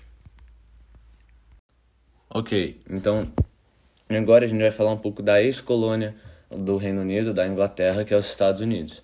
Então, quando os Estados Unidos ainda pertencia à Inglaterra, muitos ingleses fugiram de lá para os Estados Unidos, certo? Então, é, os Estados Unidos recebeu muitos imigrantes ingleses, principalmente no norte, principalmente o norte dos Estados Unidos. E esses imigrantes ingleses, eles se juntaram né, numa faixa litorânea que hoje é conhecida como a Nova Inglaterra. E daí nessa Nova Inglaterra são os famosos estados do norte. Então, na verdade, os Estados Unidos ele se dividiu em duas partes, né? As colônias do sul e as colônias do norte.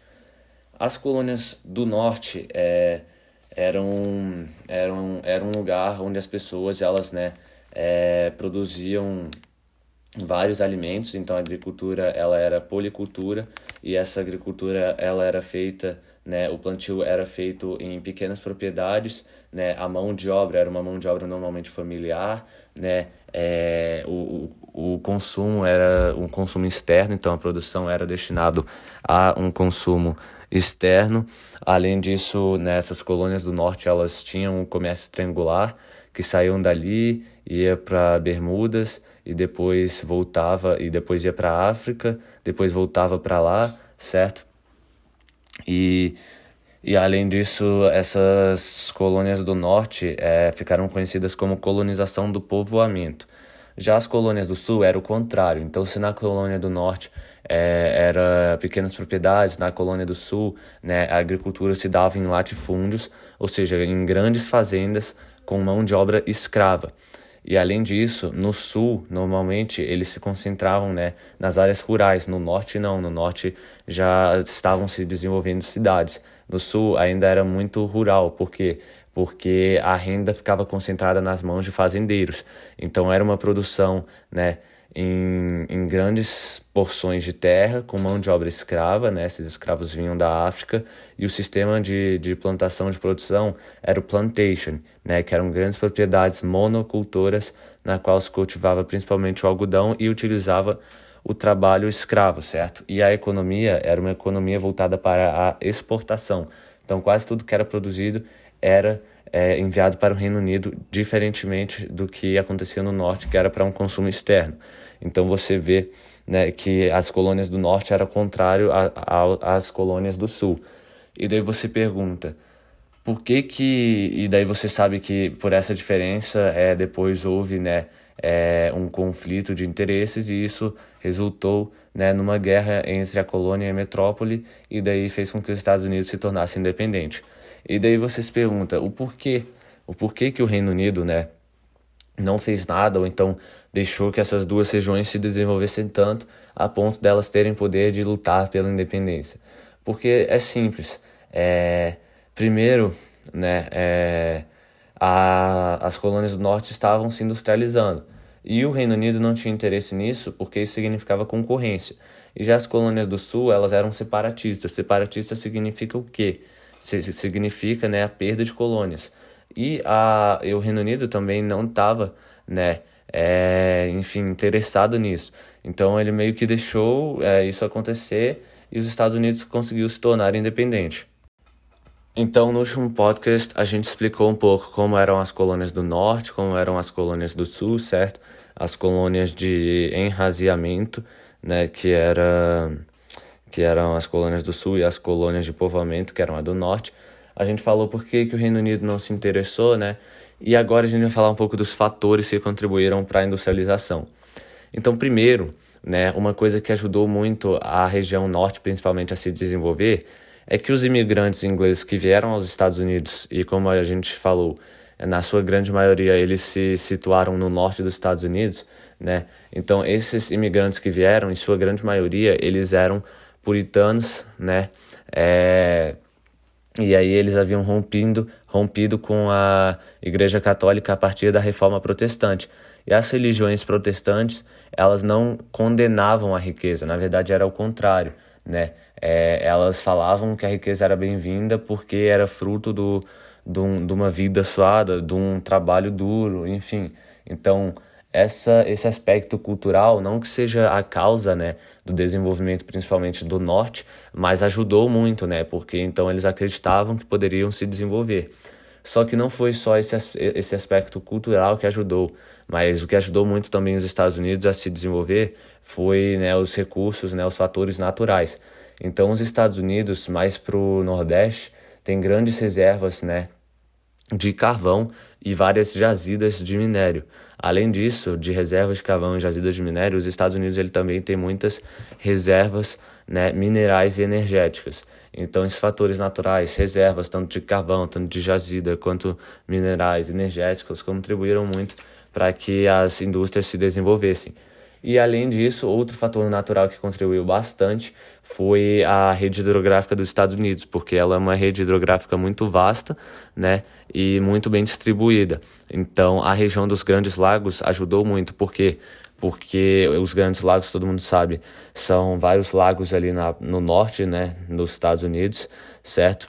E daí, pouco a pouco, eles foram interligados por canais artificiais né, e eclusas que possibilitaram a ligação desses lagos que estão né, na, na beira de grandes cidades industriais, como por exemplo Boston, como por exemplo Detroit, né, que foi um centro industrial muito importante. Então eles possibilitavam a ligação desses lagos com o Oceano Atlântico. Então essa rede hidrográfica que os Estados Unidos também teve foi um fator muito importante que ajudou muito na industrialização do país.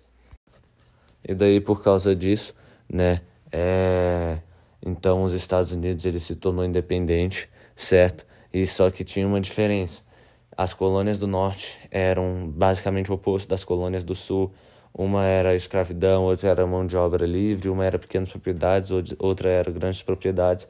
Então a elite aristocrática do sul, pra, na tentativa de manter o poder, é, a elite do sul declarou a separação dos estados do sul né, a Confederação Americana e criaram os Estados Confederados da América, certo?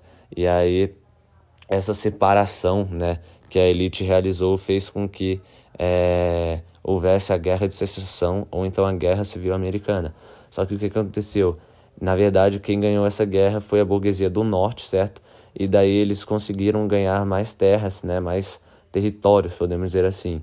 E daí, para garantir a ocupação dessas terras, né, que foi tomada, que também foram tomadas muitas terras dos povos nativos, muitas vezes por causa de graças a genocídio, mas enfim, muitas terras foram tomadas, seja dos povos nativos ou dos estados do sul. E daí para garantir a ocupação dessas terras, eles não tinham pessoas suficientes, certo? E além de querer garantir a ocupação dessas terras, eles também estavam precisando de um mercado consumidor porque a produção estava crescendo cada vez mais. Então, é, eles começaram, né, os, os estados do, do norte, a influenciar a imigração.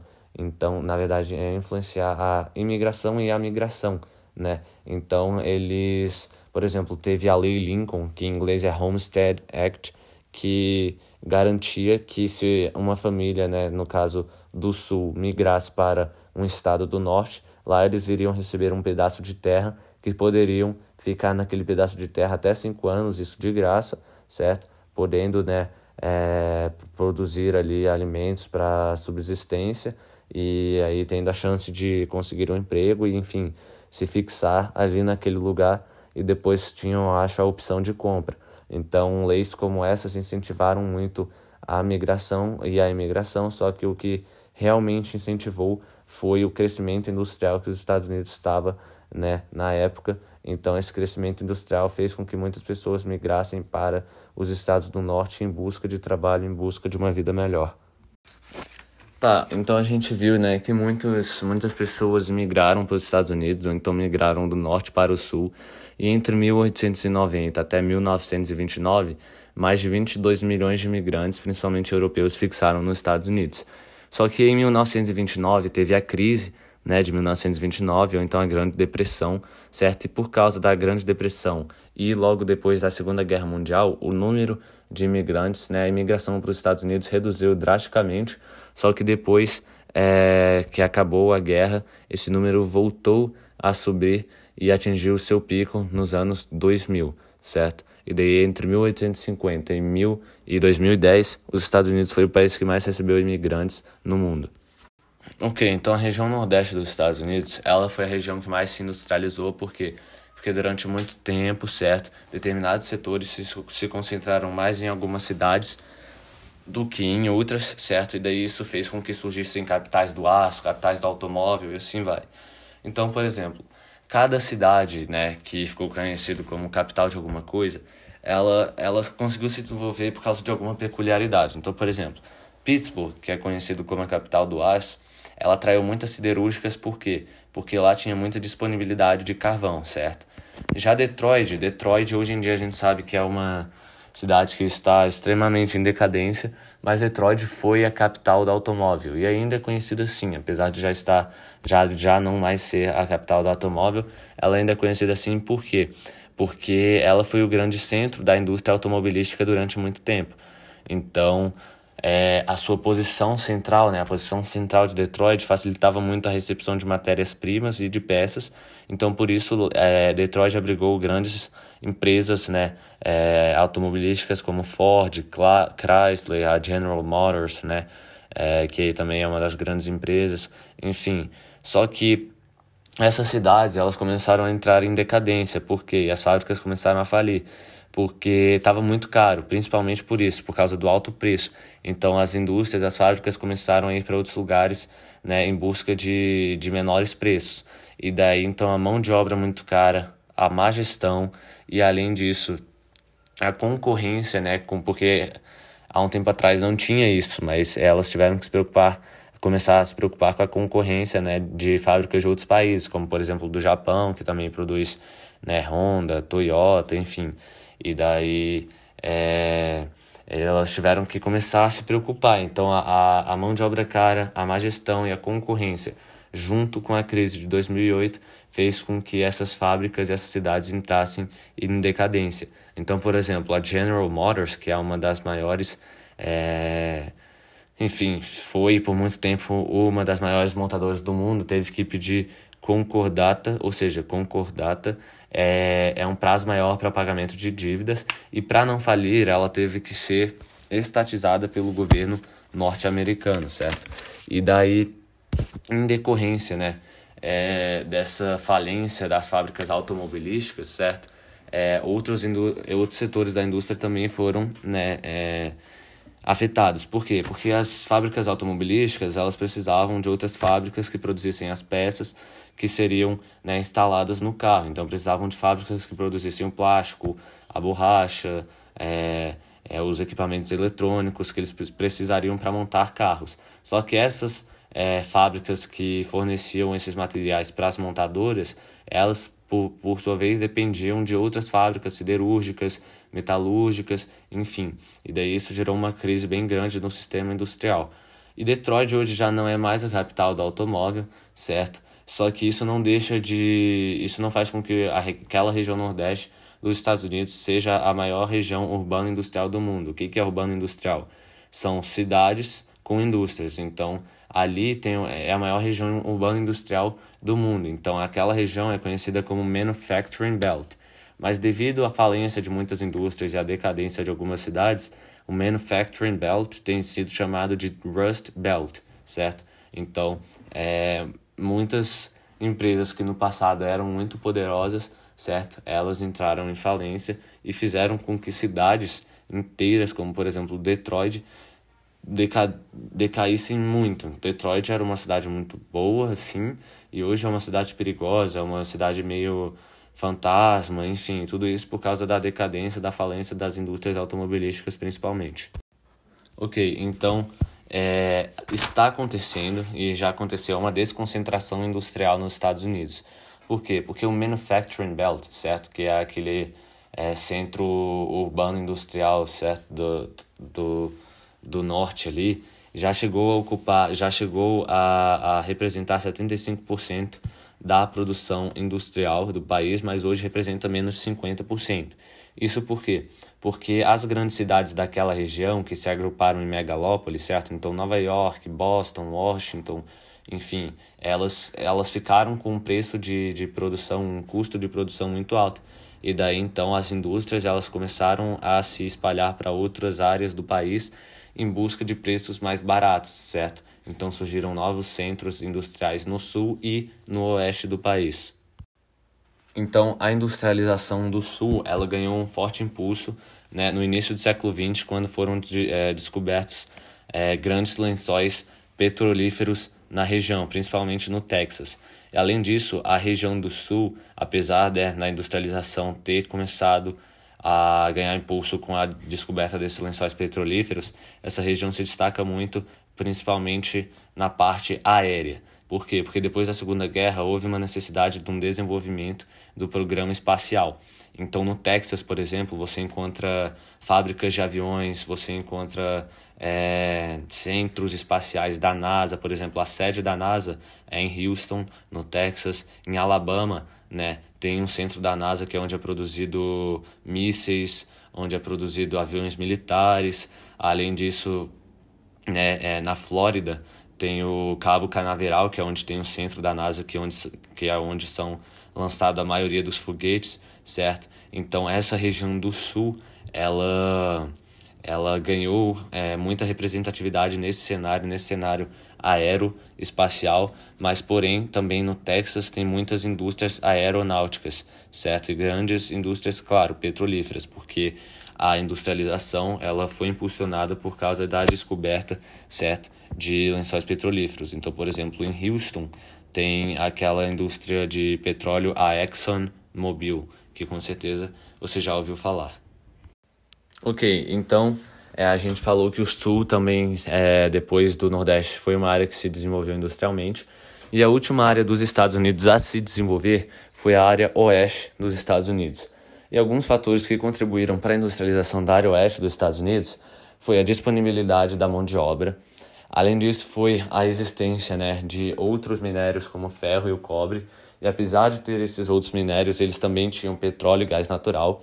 E além disso, uma coisa que ajudou bastante também foi a, a disponibilidade de um elevado potencial hidráulico, certo? Porque lá a gente sabe que a Califórnia é um estado, né, que tem a costa com o Pacífico.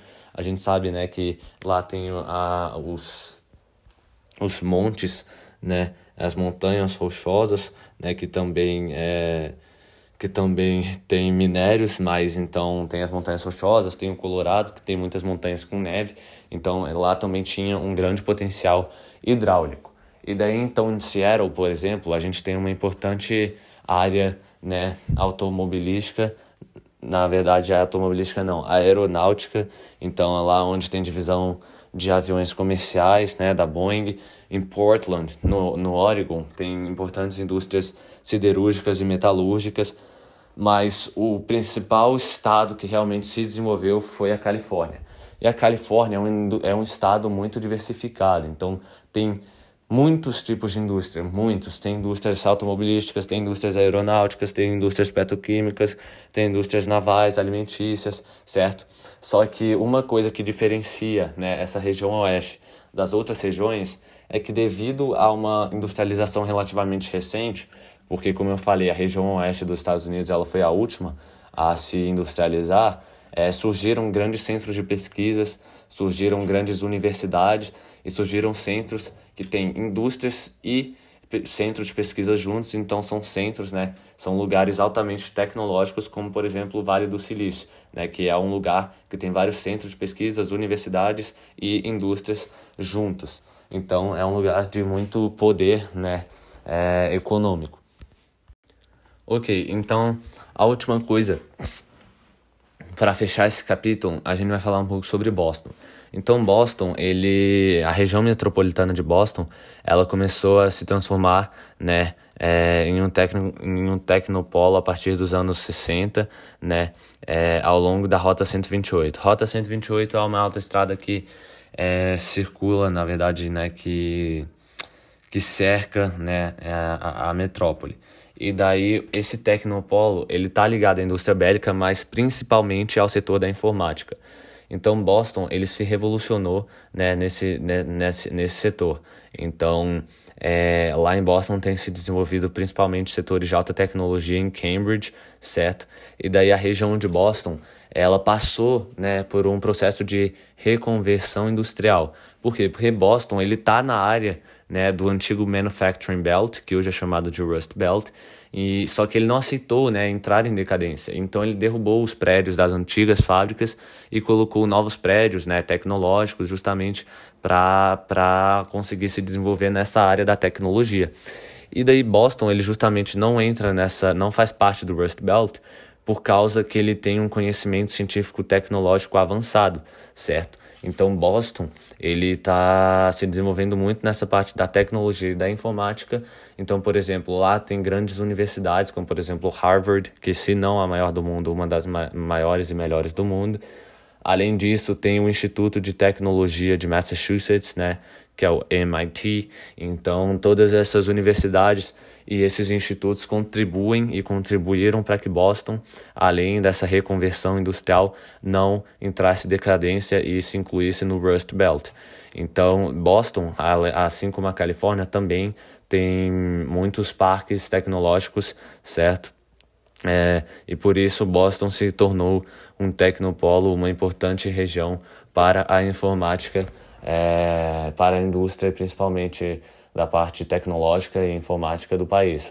Tanto que muitos estudantes de muitos países do mundo se mudam para lá para estudar em universidades, ou então em institutos, ou então é, em centro de pesquisas, porque lá foi uma área que realmente conseguiu sair da decadência e conseguiu se desenvolver, principalmente graças a essa área da tecnologia da informática.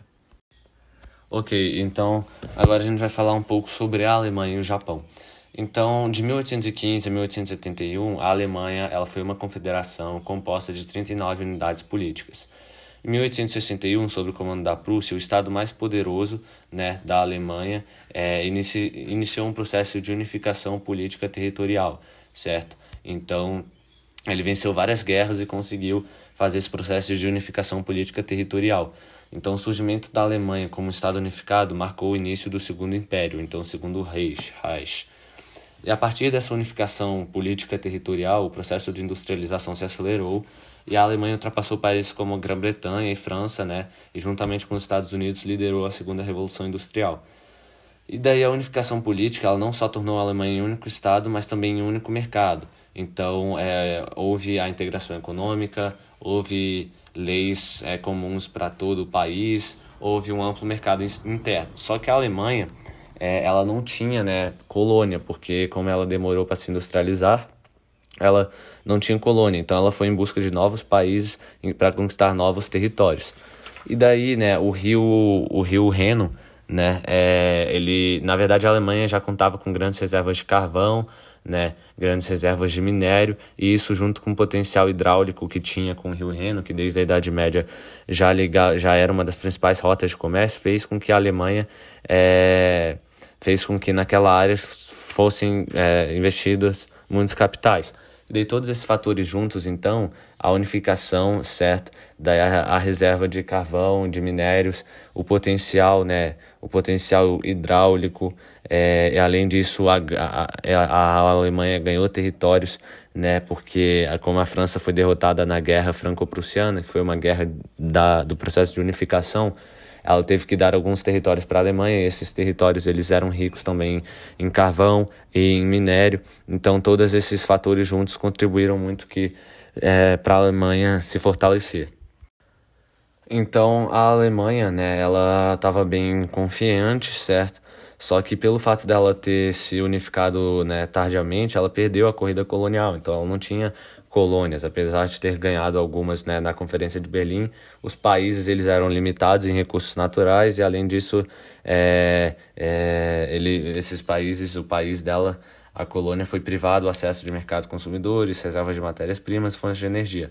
Então tudo isso, mais né, ao poder que a Alemanha tinha na época, a confiança que ela tinha, levou a Alemanha a uma série de guerras para tentar conquistar novos territórios. Só que a Alemanha, né, ela perdeu, acabou, né, é, se enfrentando, se envolvendo com o Reino Unido e com a França e acabou perdendo, né, é, a Primeira Guerra. E daí é, esses países vitoriosos impuseram, né, uma série de, de, como posso dizer, uma série, uma série de sanções por meio do Tratado de Versalhes. Então eles obrigaram a Alemanha a pagar indenização, obrigaram a Alemanha a ceder territórios, é, colocaram restrições militares, e daí todas essas sanções impostas pelo Tratado de Versalhes, né, mais a crise de 1929, conduziram a um cenário político que fez Hitler entrar no poder. Então Hitler entrou no poder e daí as eleições quem ganhou foi o Partido Nazista. Então a partir dali a Alemanha ela se tornou numa ditadura. E a partir dali foi o início do terceiro Reich, Reich ou então início do terceiro império, certo? E daí Hitler, ele então tinha na cabeça que deveria sim conquistar outros territórios, né, para se tornar ainda mais poderoso, né, e para é, é, se tornar ainda mais rico, para ter uma maior expansão econômica. Só que depois de ter anexado a Áustria e a Tchecoslováquia, ele não se contentou e eles invadiram a Polônia. Mas aí a Grã-Bretanha e a França declararam guerra, dando início à Segunda Guerra Mundial. Só que daí os Estados Unidos e a União Soviética também entraram em 1941 e no final a Inglaterra perdeu de novo. Então dessa vez a Inglaterra ela foi dividida em quatro partes, certo, entre os países vitoriosos e depois, é, na verdade, ela foi dividida em apenas duas partes a Alemanha Ocidental e a Alemanha Oriental, ou então a Alemanha Ocidental era a República Federal da Alemanha e a Alemanha Oriental era a República Democrática da Alemanha. A Alemanha Ocidental ficava, é, foi dividida entre os Estados Unidos, a França e o Reino Unido, e a Alemanha Oriental ficou para a União Soviética. Então a Alemanha Ocidental, certo, influenciada principalmente pelos Estados Unidos, tinha uma economia de mercado, tinha livre concorrência, propriedade privada, ou seja, era capitalista. A Alemanha Oriental, como era governada pela União Soviética, né, o Estado comandava tudo, é, os meios de produção eram controlados pelo Estado, tinha uma economia planificada, né, não tinha propriedade privada, enfim. E daí a Alemanha Ocidental, né, como eu disse, capitalista, ela, ela se deu muito bem com a Guerra Fria. Por quê? Porque ela ganhou 1,4 bilhões de dólares com o Plano Marshall. E daí isso, mais a entrada dela em algumas organizações como a União Europeia, fez com que acentuasse a diferença de poder entre a Alemanha Ocidental e a Alemanha Oriental, certo? E daí com a reunificação política, né, é, em 1990, as diferenças sociais, econômicas e políticas entre as duas Alemanhas estavam muito grandes. Então as pessoas da Alemanha Oriental começaram a querer ir para a Alemanha Ocidental e daí chegou um ponto ali que a Alemanha Oriental é, ela foi tomada e a Alemanha se tornou um país unificado novamente, certo? Ok, então é, depois que a Alemanha ela se unificou de novo, é, houve a reconstrução das indústrias, certo? E as indústrias, a maioria, elas foram reconstruídas né, no mesmo lugar que elas ocupavam antes da Segunda Guerra. E daí a região de maior concentração das indústrias continuou sendo no mesmo lugar, certo?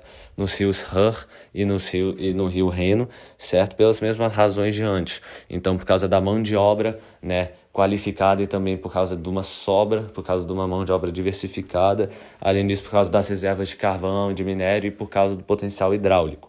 Então essas razões fizeram com que as indústrias ficassem concentradas é, perto desses rios. E além disso, o parque industrial alemão ele conseguiu, ele teve vantagem em relação aos parques industriais é, britânicos e franceses, principalmente porque o trabalhador alemão estava sendo mais produtivo. Mas isso não era assim do além. Isso foi graças porque a Alemanha, desde antes da guerra, estava investindo em educação, certo? Então, desde, desde antes da guerra, investindo em educação, conseguiram formar pessoas, é, mais pessoas e fazer com que, os com que o trabalhador se tornasse mais produtivo. E a produção industrial alemã, ela está concentrada, certo, no, no estado da Renânia do Norte-Westfália. Bem, o que é isso? Renânia do Norte-Westfália. O que, que é esse estado?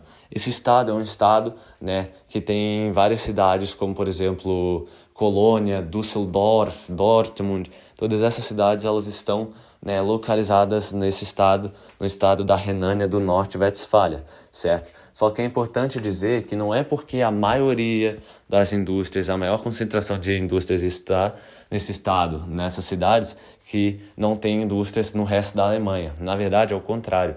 A Alemanha é um país que tem indústrias espalhadas por todo o seu território praticamente. A Alemanha é um dos países mais industrializados e mais desenvolvidos do mundo. Então é claro que vai ter indústrias em todo o seu território.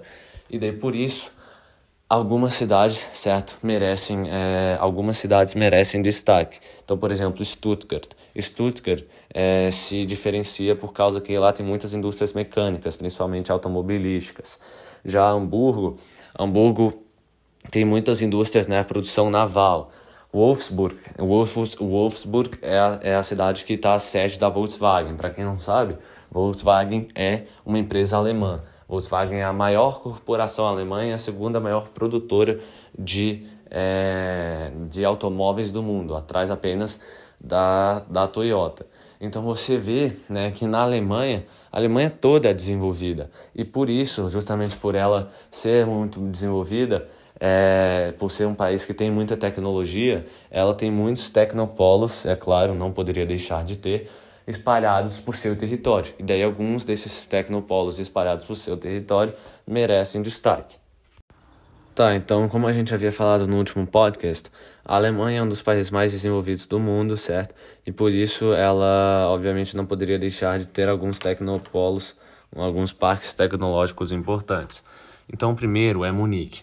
Munique saiu de ser um ve de, saiu de um centro industrial antigo, de um centro industrial velho e se transformou em um importante parque tecnológico onde tem é, principalmente empresas do setor eletrônico, da tecnologia de informação, automobilístico, biotecnologia e aeroespacial. Então você vê que Munique está muito ligado à tecnologia, principalmente por causa desse setor eletrônico, da tecnologia de informação e da biotecnologia. E é claro que o setor espacial também precisa de muita tecnologia e o automobilístico igualmente.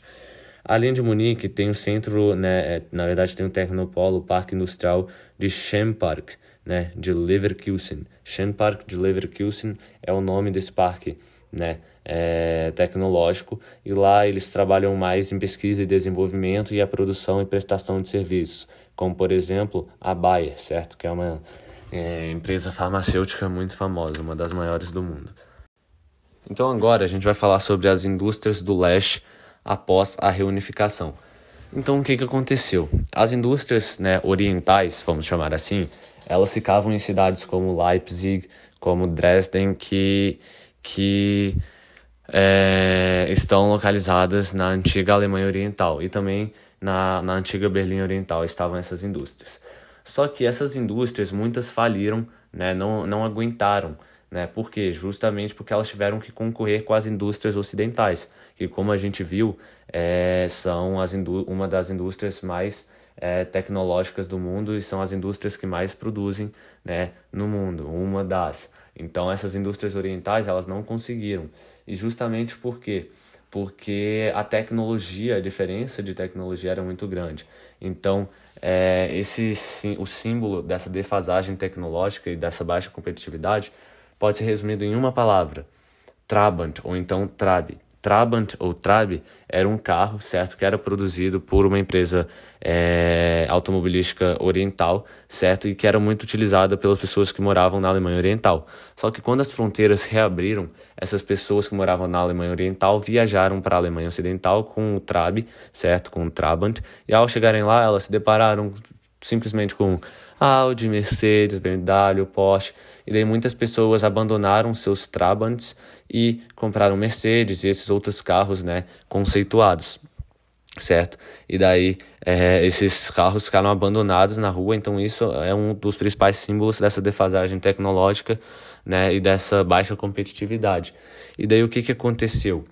Na, na, na economia planificada da, da Alemanha Oriental, todos tinham emprego. Por quê? Porque era socialismo. Então, as empresas eram estatais, certo? E daí o governo garantia que teria emprego para todo mundo. Só que com a unificação, as empresas deixaram de ser estatais, certo? E daí muitas empresas foram compradas por indústrias ou então é, empresas ocidentais, certo? E daí por causa disso, né, para secar, né, podemos dizer assim, o quadro de funcionários, muitos donos dessas indústrias demitiram muitas pessoas.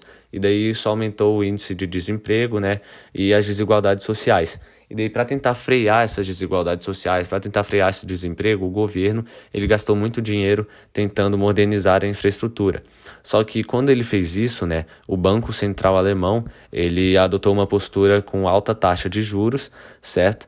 E aí isso fez com que o crescimento econômico desacelerasse e o país é, acabou entrando né, em crise, certo? Aumentando o desemprego. Então você vê o que, que essa diferença né, de entre as indústrias ocidentais e orientais causou. Por elas não serem não estarem prontas para competir com as indústrias ocidentais, por não terem tecnologia suficiente, né, por não estarem preparadas, elas faliram. Falindo, elas foram compradas por indústrias ocidentais. É óbvio que todo, muita gente ia perder os empregos, porque não tinha como manter todo mundo. Daí isso causou toda essa crise. Então você realmente vê, as pessoas viram a diferença entre a Alemanha Ocidental e a Alemanha Oriental nessa hora de que as indústrias elas tiveram que competir, certo? E daí é, o importante é que na segunda metade da década de 1990 a inflação, né, e, é, e essa e o déficit público, certo, é, fez com que é, eles acabaram diminuindo e daí a Alemanha ela conseguiu até retomar o crescimento, mas em 2009 ela foi afetada pela crise de novo causada pelos Estados Unidos. Mas o importante de novo é que ela conseguiu e ainda está, na verdade, se recuperando dessa crise, mas diferente de muitos outros países europeus, né, que também foram afetados, ela conseguiu se recuperar rapidamente, reduzindo o nível de desemprego. Então vamos lá. O primeiro agora a gente vai falar sobre o Japão. Então, o primeiro contato entre japoneses e europeus ocorreu no século XVI com a chegada dos comerciantes portugueses. Só que né, o Japão, na época, teve a ascensão de um regime militar, certo? E os estrangeiros foram proibidos de entrar no Japão e os japoneses de sair. Tinha apenas uma exceção de que é, as trocas comerciais feitas com os holandeses, certo? Porque eles mantinham um entreposto comercial em Nagasaki. Por isso, quando a Marinha Americana né, chegou no Japão em 1853, fato que marcou o fim desse isolamento, eles encontraram um país totalmente defasado, um país ainda feudal, um país nada desenvolvido, com pouca tecnologia, né? E daí, tentando realizar o seu projeto geopolítico de controle dos oceanos, os americanos forçaram a abertura do Japão, o que acelerou a desintegração do sistema feudal, certo? Só que daí as pessoas perguntam, bem, por que, que os europeus, ou então os britânicos, eles não entraram nesse país antes? Primeiro que o Japão, ele é um país pequeno, né? Ele é um país pequeno, ele é um país insular muito pequeno. E além disso, ele é cercado por montanhas, planícies, tem poucas terras né, é, agricultáveis. E além de ter poucas terras, as terras que são agricultáveis, elas estão em zona temperada, então não dá para cultivar produtos tropicais, né, como cana, algodão. E além disso, o Japão está situado no Círculo de Fogo do Pacífico, que é uma área que tem muito terremoto, de muito tsunami, ou seja, de instabilidade geográfica. Então, por que, que os países eles iam se arriscar a é, colonizar o Japão ou a explorar o Japão, ainda mais porque era um país tão longe assim, certo? Mas, mas no século XIX isso mudou porque os Estados Unidos passou a se interessar pelo Japão. Por quê? Porque os Estados Unidos queria ponto estratégico no Pacífico e no Atlântico e o Japão era um ponto estratégico sim para os Estados Unidos. Mas como os japoneses têm essa fama de pessoas inteligentes, eles realmente são, eles não foram bobos e eles decidiram se empenhar né, em se em se, em se industrializar por meio da intervenção do Estado né, na economia e por meio do militarismo. Então, para os japoneses, seria essencial ter territórios na Ásia para se, se, se desenvolver economicamente. Tá, então o processo de industrialização no Japão, ele iniciou com o reinado do imperador Mitsuhito, né? E o reinado desse imperador ficou conhecido como Era Meiji. Na Era Meiji, né, é, houve um processo de modernização. Então, houve a construção de infraestruturas, então foram construídos portos, foram né, construídos é, ferrovias, enfim. Houve, além disso, também investimentos em educação, porque assim como a Alemanha fez e se deu muito bem, tendo uma mão de obra qualificada e, pro, e trabalhadores produtivos, o Japão também decidiu investir em educação para ter mão de obra qualificada, certo? E além disso, o Japão se abriu à tecnologia e a produtos estrangeiros, isso foi muito importante. E além de tomar essas medidas, certo? Então, de investir em educação, de, con de construir infraestruturas e de se abrir a tecnologia e produtos estrangeiros, o Japão ele influenciou a formação de grandes conglomerados, que ficaram conhecidos como zaibatsus. Zaibatsus, na verdade, são grupos econômicos. E esses grupos econômicos, eles surgiram, certo? É... Eles, na verdade, eles surgiram de, de grandes proprietários de terras, certo? E poderosos clãs de comerciantes. Então, com o tempo, esses aibatsus, eles foram, né, é, comprando pequenas empresas, enfim. E daí, com o tempo, eles passaram a controlar a economia do país, certo? Então, como consequência desses zaibatsus, certo? É, o Japão passou por uma aceleração industrial muito grande. Então, essa era Meiji no Japão, as pessoas estavam falando que esse Mitsuhito, esse imperador, era um gênio, porque ele teve a política de modernização, além de influenciar na criação dos zaibatsu, certo? São grupos econômicos que surgiram de grandes comerciantes e proprietários de terra, certo? E daí os zaibatsus ele começou a controlar a economia e tudo mais. O Japão se modernizou muito rápido, porém tinha um problema, que se não fosse resolvido, tudo ia pra, por água abaixo. O Japão ele estava sem matéria-prima, certo? E o Japão estava sem, é, sem mercado interno, certo? Então ele precisava urgentemente de matéria-prima. Então o que, que ele fez? Ele já tinha investido em infraestrutura, já tinha investido em educação, já tinha investido né, na criação desses aibatsus. Então ele falou: eu vou investir no meu exército, eu vou criar é, um exército, na verdade eu vou fortalecer, né? Eu vou é, eu vou me militarizar, certo? E daí o Japão então se militarizou e foi em busca de novos territórios na Ásia e no Pacífico. Tá, então no último podcast a gente, na verdade até que a gente falou que o Japão ele era um país que foi fechado durante muito tempo, os Estados Unidos chegou, né, incentivou é, a abertura do Japão, e daí o Japão ele se industrializou, né, era Meiji, certo, pelo imperador Mitsuhito, ele incentivou, né, é, ele investiu na infraestrutura, na mão de obra para na, na educação para criar mão de obra. Ele abriu né, as portas japonesas à tecnologia e produtos né, do exterior. Além disso, ele criou os aibatsus, que eram grupos econômicos, certo, criados por grandes proprietários de terra e grandes comerciantes que daí, posteriormente começaram a controlar a economia, certo? E daí que o Japão tinha um grande problema que era a falta de matéria-prima. Então, eles fizeram um plano para conquistar novos territórios e fortaleceram seu exército. Então o Japão, ele depois de fortalecer o exército, né, ele estava pronto para conquistar novos territórios. Então ele foi e foi conquistando novos territórios. Ele conquistou Taiwan, conquistou Coreia, conquistou a Manchúria, conquistou as ilhas Sakalinas, certo? Só que não satisfeito com isso, ele iniciou um conflito com a China que durou até a Segunda Guerra, certo? E daí essa tal política expansionista do Japão fez com que, na verdade, eles fossem por água abaixo. Por quê? Em 1941 os japoneses tiveram a brilhante ideia. Eles estavam tão bons, eles estavam conquistando tanta coisa que foi como a Alemanha, o ego falou mais alto. Então eles tiveram a brilhante ideia de tentar conquistar o Havaí, que já era dos Estados Unidos. Então eles realizaram um ataque surpresa à base de Pearl Harbor, no Havaí. E daí é claro que os Estados Unidos, né, é, não não iria deixar isso barato. E daí os Estados Unidos ele lançou as duas bombas atômicas de Hiroshima e de Nagasaki, certo? No Japão, são cidades japonesas. Isso praticamente destruiu o Japão. O Japão foi obrigado a se render e aí o mundo viu a superioridade tecnológica e militar dos Estados Unidos. Ok, então agora a gente começa a falar da reconstrução pós-guerra, após a Segunda Guerra.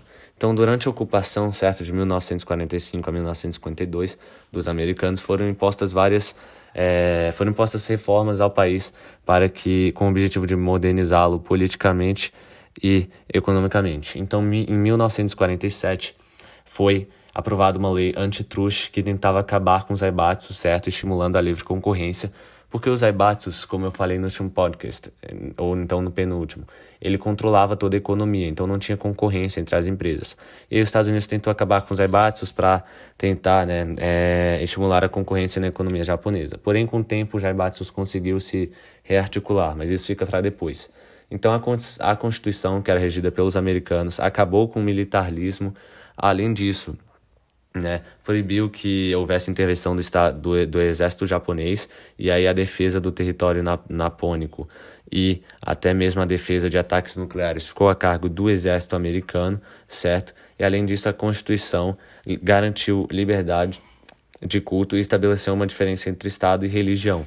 Por quê? Porque lembra que o imperador Matsuhito foi considerado divindade, então o imperador ele não foi mais considerado divindade e passou a colaborar, certo, com as reformas. Então o imperador Hirohito, certo, que, que caracterizou a era Showa, é, morreu e aí foi substituído pelo seu filho Akito, que é o atual imperador do Japão. Então, resumindo, o Japão passou por muitas reformas, os Estados Unidos tentou fazer com que ele se modernizasse politicamente e economicamente, acabou com os aibatsus, na verdade tentou, né, daí a Constituição né, fez grandes mudanças no militarismo do Japão, impediu que o exército intervisse e tudo mais, certo? Houve a separação de Estado e de religião. O imperador deixou de ser considerado uma divindade. Tá, então a recuperação econômica do Japão após a Segunda Guerra foi muito rápida, muito, muito rápida. E daí vocês perguntam, o que que fez com que essa recuperação do Japão fosse muito rápida? Porque para ser muito rápida tem que ter acontecido muita coisa, certo? Certo. Então, primeiro, houve aquela intervenção dos Estados Unidos que a gente falou no último podcast, certo? Que ele separou né, é, o Estado da religião, ele, ele desmilitarizou o país, certo? Ele tentou acabar com os aibatsus, então estabelecer a concorrência entre as empresas. Então, além dessa intervenção, os Estados Unidos ele meio que declarou o Japão o principal aliado asiático para acabar com o socialismo soviético, certo? E além disso, o Japão começou a receber apoio dos Estados Unidos, apoio financeiro dos Estados Unidos, certo? E além disso, além da intervenção e desse apoio dos Estados Unidos, tanto financeiro quanto, podemos dizer assim, talvez político, em declarar né, o principal aliado para acabar com o socialismo soviético, tiveram outros fatores, como a mão de obra qualificada é, disciplinada e barata. Além disso, o investimento né, na educação, e esse investimento na educação significa uma qualificação da mão de obra. E além disso, o aumento da competitividade entre as empresas, certo, com novos métodos orga organizacionais, como o toyotismo. Então aí você vê, olha, uma das coisas que os Estados Unidos fez né, naquela intervenção foi tentar acabar com os aibatsus e aumentar a concorrência entre as empresas. Isso foi uma das coisas que ajudou o Japão a se recuperar bem rápido.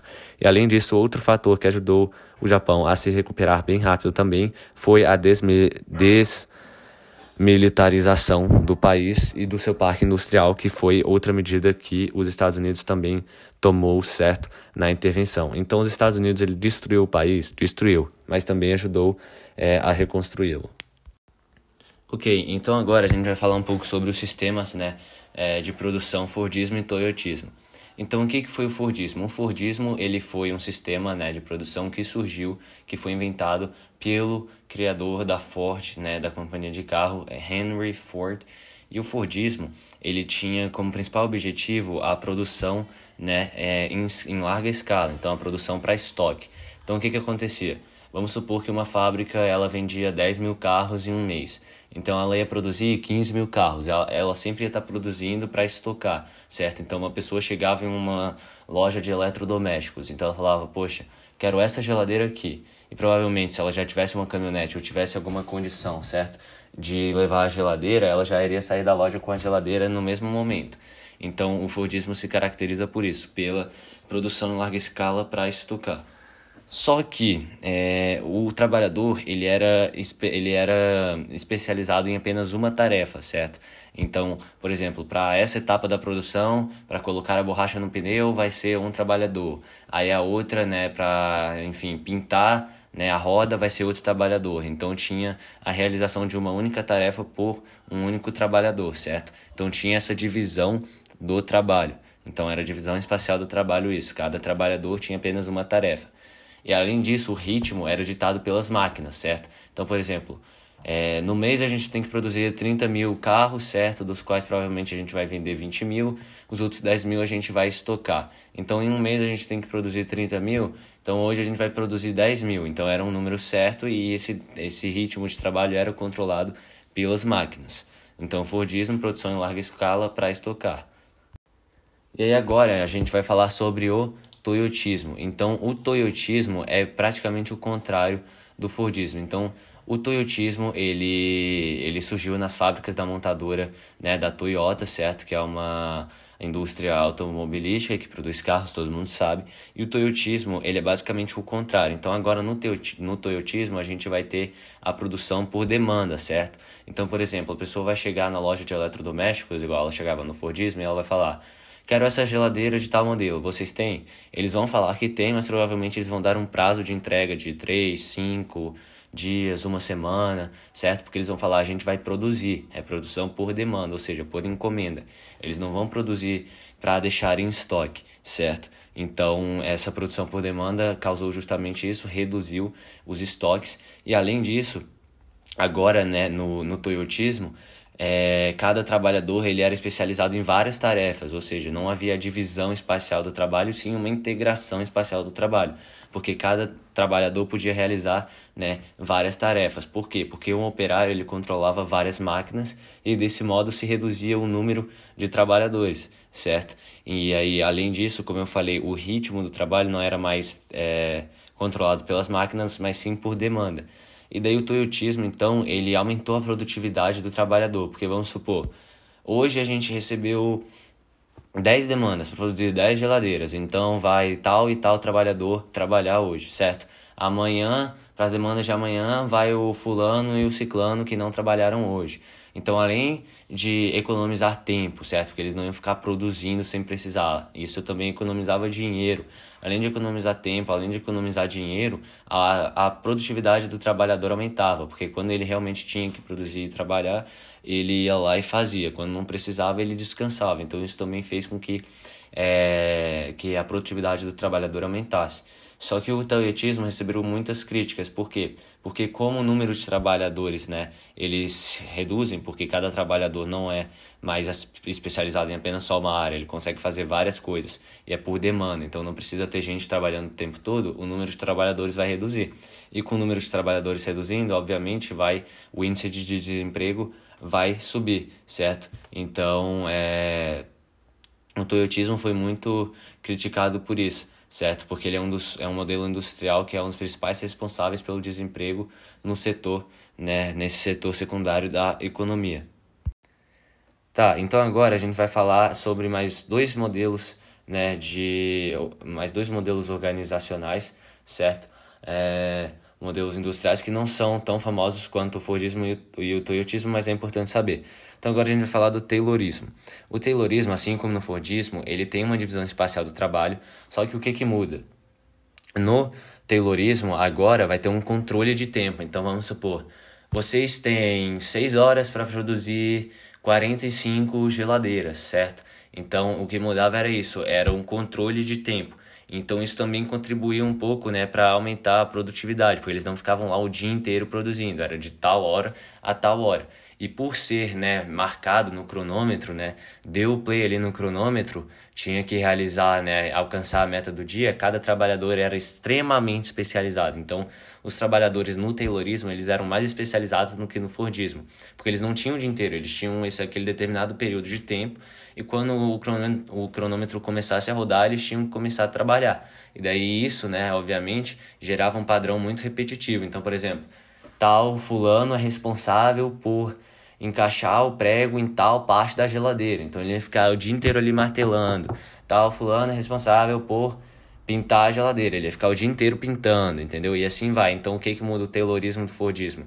Não é bem uma produção em escala, é sim marcada por tempo. Então isso ajuda a aumentar a produtividade e além disso, né, economizar tempo, certo? E além disso, os trabalhadores eles eram extremamente especializados. Ok, então por último, para fechar, o último modelo industrial que a gente vai falar sobre é o volvismo. O volvismo, ele já é bem diferente do Fordismo e do Taylorismo, certo? E do Toyotismo também. Por quê? Porque a principal característica do volvismo é que vai haver o investimento no trabalhador, certo? Então o trabalhador ele vai ser meio que as pessoas vão se preocupar, podemos dizer assim, com o trabalhador e eles vão ser valorizados. Então o trabalhador ele é valorizado e além disso, ele tem um treinamento, certo? Ele é aperfeiçoado, então ele se sente motivado para trabalhar, diferentemente do Taylorismo ou então também do Fordismo, certo? Que eles eram praticamente ali obrigados, eram máquinas que ficavam o dia inteiro em uma só coisa. E uma coisa que também mudou no Volvismo foi justamente isso. Além do, do trabalhador ele ser ter um investimento nele, né, de, de treinar, aperfeiçoar, fazer ele se sentir motivado, né, no Volvismo, é, a, as equipes, os trabalhadores, eles eram divididos em equipes de trabalho, certo? Então elas possuíam autonomia para solucionar os problemas que surgissem durante a etapa de produção. Então, determinada equipe é responsável por produzir tal geladeira. Não, então olha, você faz isso, você faz isso, você pinta, eu faço aquilo, e daí depois a gente troca, a gente reveza. Então, é, o volvismo, ele, é, a principal característica, lembrou do volvismo, lembrou da qualidade e do investimento. Investimento que a gente diga é a preocupação com o trabalhador, fazer ele se sentir motivado, engajado, certa autonomia que eles tinham. Então, todas essas características é, signific, significavam justamente esse investimento no trabalhador. E, além disso, né, é, o Volvismo se preocupava com a qualidade do produto, certo? E, ele se preocupava também com isso. E daí, então é isso. Mas só lembrando, o Volvismo você lembrou de vulvismo, lembrou de investimento no trabalhador. E você lembra tudo que envolve o que, que esse investimento quer dizer. O Taylorismo. O Taylorismo você lembra da especialização extrema, certo? Trabalho repetitivo e o controle de tempo. O Toyotismo você lembra que é uma produção por demanda, e daí você vai lembrando o resto.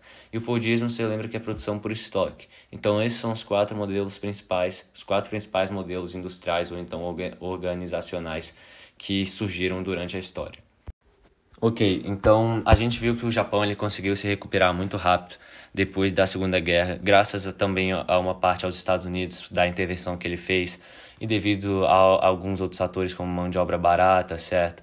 É, também os Estados Unidos proibiu o militarismo, certo? A concorrência entre as empresas, enfim, né? A indicação dos Estados Unidos como o melhor país aliado para na Ásia para combater o, o socialismo soviético, enfim. Então esse grande sucesso resultou né, dessas todas medidas. Porém, no início dos anos 90, né, o Japão ele teve uma estagnação econômica que podemos até chamar de crise, certo? Que é justamente consequência desse sucesso todo, né, de toda essa confiança. Por quê? Porque quando você está tendo sucesso, está saindo bem, você vai ganhando confiança.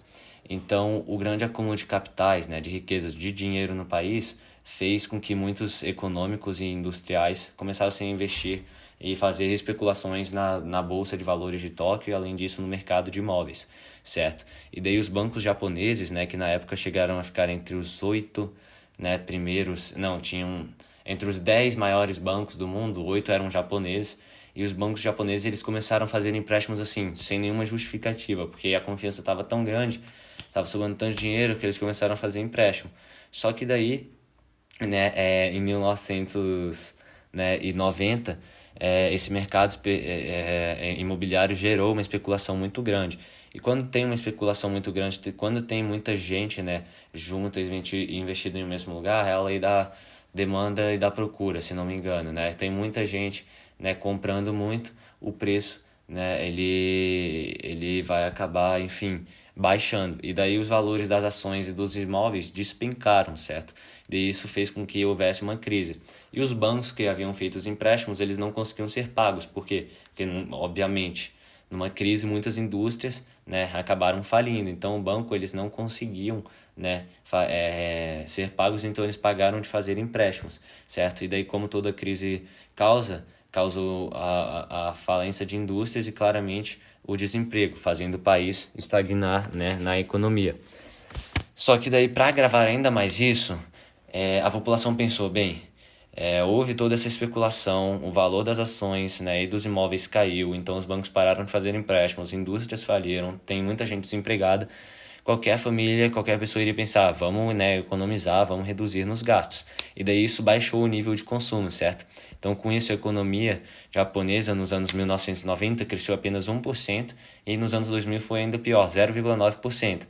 E aí depois, ao longo dos anos 2000, né, de 2000 a 2007, ela até estava conseguindo aumentar, né, crescer de novo, estava conseguindo se restabelecer, mas com a crise mundial de 2008, 2009, né, que também foi causada por causa de imóveis lá nos Estados Unidos, que afetou o mundo todo, a economia do Japão estagnou de novo. Só que é importante dizer que mesmo sofrendo todas essas estagnações, nessas né, crises, o Japão é um dos países né, mais poderosos do mundo quando a gente se fala de indústria, quando a gente fala de tecnologia, certo? Então, ele é uma potência industrial de primeira linha, é moderno, competitivo, enfim. Então, o Japão, apesar de ter passado por essas crises, ele não perdeu a sua a sua o seu poder. Ok, e esse áudio deveria estar né, na seção de fatores que ajudaram o Japão a se recuperar depois da Segunda Guerra, mas acabei deletando sem querer, enfim. Então, após a Segunda Guerra, né, houve a intervenção dos Estados Unidos e houve todos aqueles fatores que ajudaram o Japão né, a se recuperar, como mão de obra qualificada, barata, o aumento da competitividade entre as empresas, a desmilitarização. Só que após a Segunda Guerra, é, substituíram os aibatsus, certo? Que era aquele esquema em que uma empresa, certo, controlava todas as outras e aí é, fundaram um sistema chamado Keiretsus. Keiretsus no japonês significa união sem cabeça. Por quê? Porque Zaibatsu significava cabeça. Então, uma empresa que controlava todo mundo era a cabeça, podemos dizer assim. E o Keiretsus, ele então era uma união sem cabeça. Então era uma união, né? Era um conjunto de várias empresas que elas eram independentes, apesar de muitas vezes uma ter parte né, das ações da outra, mas eram partes bem pequenas. Então eram empresas que eram independentes, mas elas formavam né, uma união entre si, um conjunto entre si, certo? E elas normalmente se estruturavam, né? se apoiavam em, em torno de algum grande banco, certo? Que dava suporte financeiro para elas, né? E daí essas empresas dessa determinada rede, dessa união, elas agiam em conjunto para atingir os seus objetivos, certo? Então hoje em dia muitas empresas no Japão utilizam esse método, né? Utilizam keiretsus. E é importante destacar que uma das coisas que estava fazendo com que o Japão é, tivesse uma vantagem, né, em relação aos concorrentes da Europa Ocidental e da é, América do Norte foi que a mão de obra era muito barata, certo? Só que com o passar do tempo, o Japão ele se desenvolveu muito tecnológico, tecnologicamente, enfim. E daí a, a produtividade, né, ela aumentou muito, ela elevou muito. Então houve uma elevação da produtividade. E a gente sabe que quando tem, né, tá tendo uma produtividade muito alta, certo? Estão produzindo muito, né? O salário acabou tendo que ser, né, aumentado, certo? E essa elevação da produtividade, como eu falei, foi por causa dos avanços tecnológicos, enfim, e também por causa dos avanços dos modelos organizacionais, certo? Que primeiro começou com o Fordismo e depois passou para o Toyotismo. Então, em 1990, os trabalhadores japoneses eram um dos trabalhadores que mais recebi, que recebiam o melhor salário ou então um dos melhores salários no mundo. E aí a população japonesa era uma das populações, se não a população com uma das melhores quali qualidades de vida do mundo. Eles tinham um padrão de vida muito alto. Ok, então hoje a gente vai falar um pouco sobre o parnasianismo.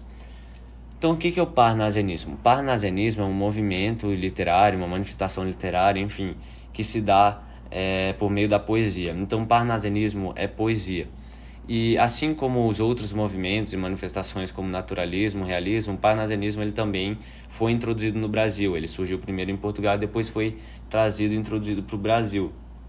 Ele foi introduzido, introduzido no Brasil em 1882, com a obra Fanfarras de Teófilo Dias, certo? Então, como ele foi introduzido em 1882, o momento histórico do panasianismo era justamente o, o momento de, de um processo industrial e científico. Era quando estava acabando a primeira revolução industrial e iniciando a, a segunda, certo? Na verdade, já tinha iniciado a segunda, enfim. Então, o parnasianismo é justamente isso, é poesia. Só que você me pergunta o que, que eu preciso saber do parnasianismo quando eu escuto. Por exemplo, alguém me pergunta parnasianismo, qual a primeira coisa que eu tenho que falar? Principal coisa, principal característica. Então, qual o objetivo do parnasianismo? A principal característica do parnasianismo é a busca pela perfeição estética, certo? Então, sempre vai haver a busca pela perfeição estética. Então, qual é o objetivo do parnasianismo? É busca do sentido para a existência humana por meio da perfeição estética. Então, por isso, muitas vezes, os autores que escrevem as poesias, eles nem vão se preocupar com o conteúdo, certo? O conteúdo nem vai é, ser a maior preocupação deles, mas sim a busca pela perfeição estética. E daí, como há uma busca pela perfeição estética, eles precisam buscar essa perfeição de algumas maneiras, certo? Então, por causa que sempre tem essa busca pela perfeição, eles utilizam ou então utilizaram muitas é, rimas. As rimas que eram utilizadas eram rimas ricas, e além disso, as palavras utilizadas eram palavras raras, palavras difíceis né, de entender, justamente para essa perfeição estética. E além disso, também havia a metrificação, a versificação, tudo isso pela busca da perfeição estética. Então, por causa dessa busca da perfeição estética, o parnasianismo ficou conhecido como arte pela arte, certo?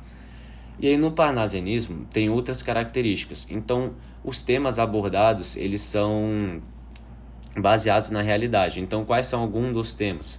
Fatos históricos, mitologia grega e cultura clássica, certo? Esses são alguns dos temas abordados que vão ser sempre baseados na realidade. Além disso, no parnasianismo, os pensamentos filosóficos, as correntes filosóficas eram o cientificismo e o positivismo. Além disso, também havia, certo, o universalismo e o objetivismo, certo? E no parnasianismo era muito utilizado o soneto e sempre havia a descrição visual muito bem detalhada, ou seja, é, é, justamente o ambiente, enfim, tudo era muito bem detalhado. Isso também era uma coisa que eles faziam para buscar a perfeição estética, certo? Então, além disso, no parnasianismo não tinha religiosidade, ou seja, não tinha influência da religião. O parnasianismo ele é objetivo. Além disso, ele a sua a sua origem é uma origem clássica, então justamente por causa disso, um dos temas é a cultura clássica. E como eu falei no início, o momento histórico do panasianismo era justamente esse processo industrial e científico, certo? Porque foi introduzido em 1882. Então, pensou em parnasianismo? Pensa, busca pela perfeição estética. Para buscar a perfeição estética, o que, que precisa? Utilização de, rima, de rimas ricas, palavras raras, palavras difíceis, a metrificação, a versificação. Além disso, não tem religiosidade, certo?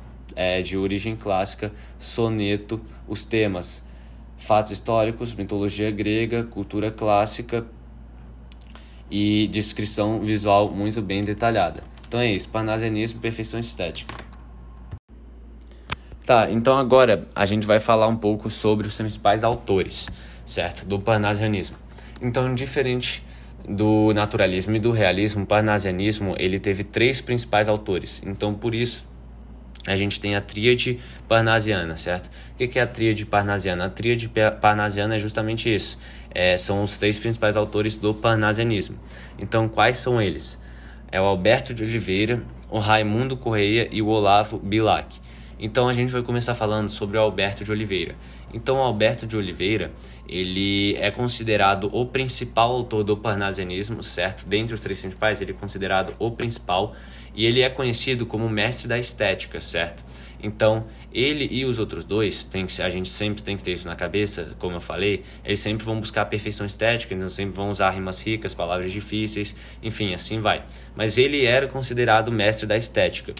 E ele fazia parte, antes de, do panasianismo chegar no Brasil, ele era um autor de um outro movimento, certo? Então, ele teve que ser introduzido no parnasianismo. E ele foi introduzido no parnasianismo por meio da obra Meridionais, certo? Então, pensou Alberto de Oliveira, lembra, mestre da estética, introduzido no Brasil, no parnasianismo, na verdade, do Brasil como meridionais, que foi a obra escrita por ele. Aí agora a gente vai falar um pouco sobre o Raimundo Correia. O Raimundo Correia, assim como o Alberto de Oliveira, ele precisou ser introduzido no parnasianismo, porque ele também escrevia, certo, antes do parnasianismo chegar ao Brasil. Então ele foi introduzido. Ele foi introduzido por meio de qual obra? Por meio da obra Sinfonia, certo? E assim como Alberto de Oliveira e como Olavo Bilac, é, ele também buscava perfeição, obviamente, utilizava palavras difíceis, rimas ricas e assim vai. Mas a principal característica do Raimundo Correia era o seu pessimismo e a sua desilusão. E por último, a gente vai falar sobre o Olavo Bilac. O Olavo Bilac, diferentemente do Alberto de Oliveira e do Raimundo Correia, ele, foi, ele não foi introduzido no parnasianismo. Ele foi um autor totalmente parnasiano, ou seja, ele não escrevia, ou enfim, ele foi totalmente parnasiano, ele não precisou ser introduzido.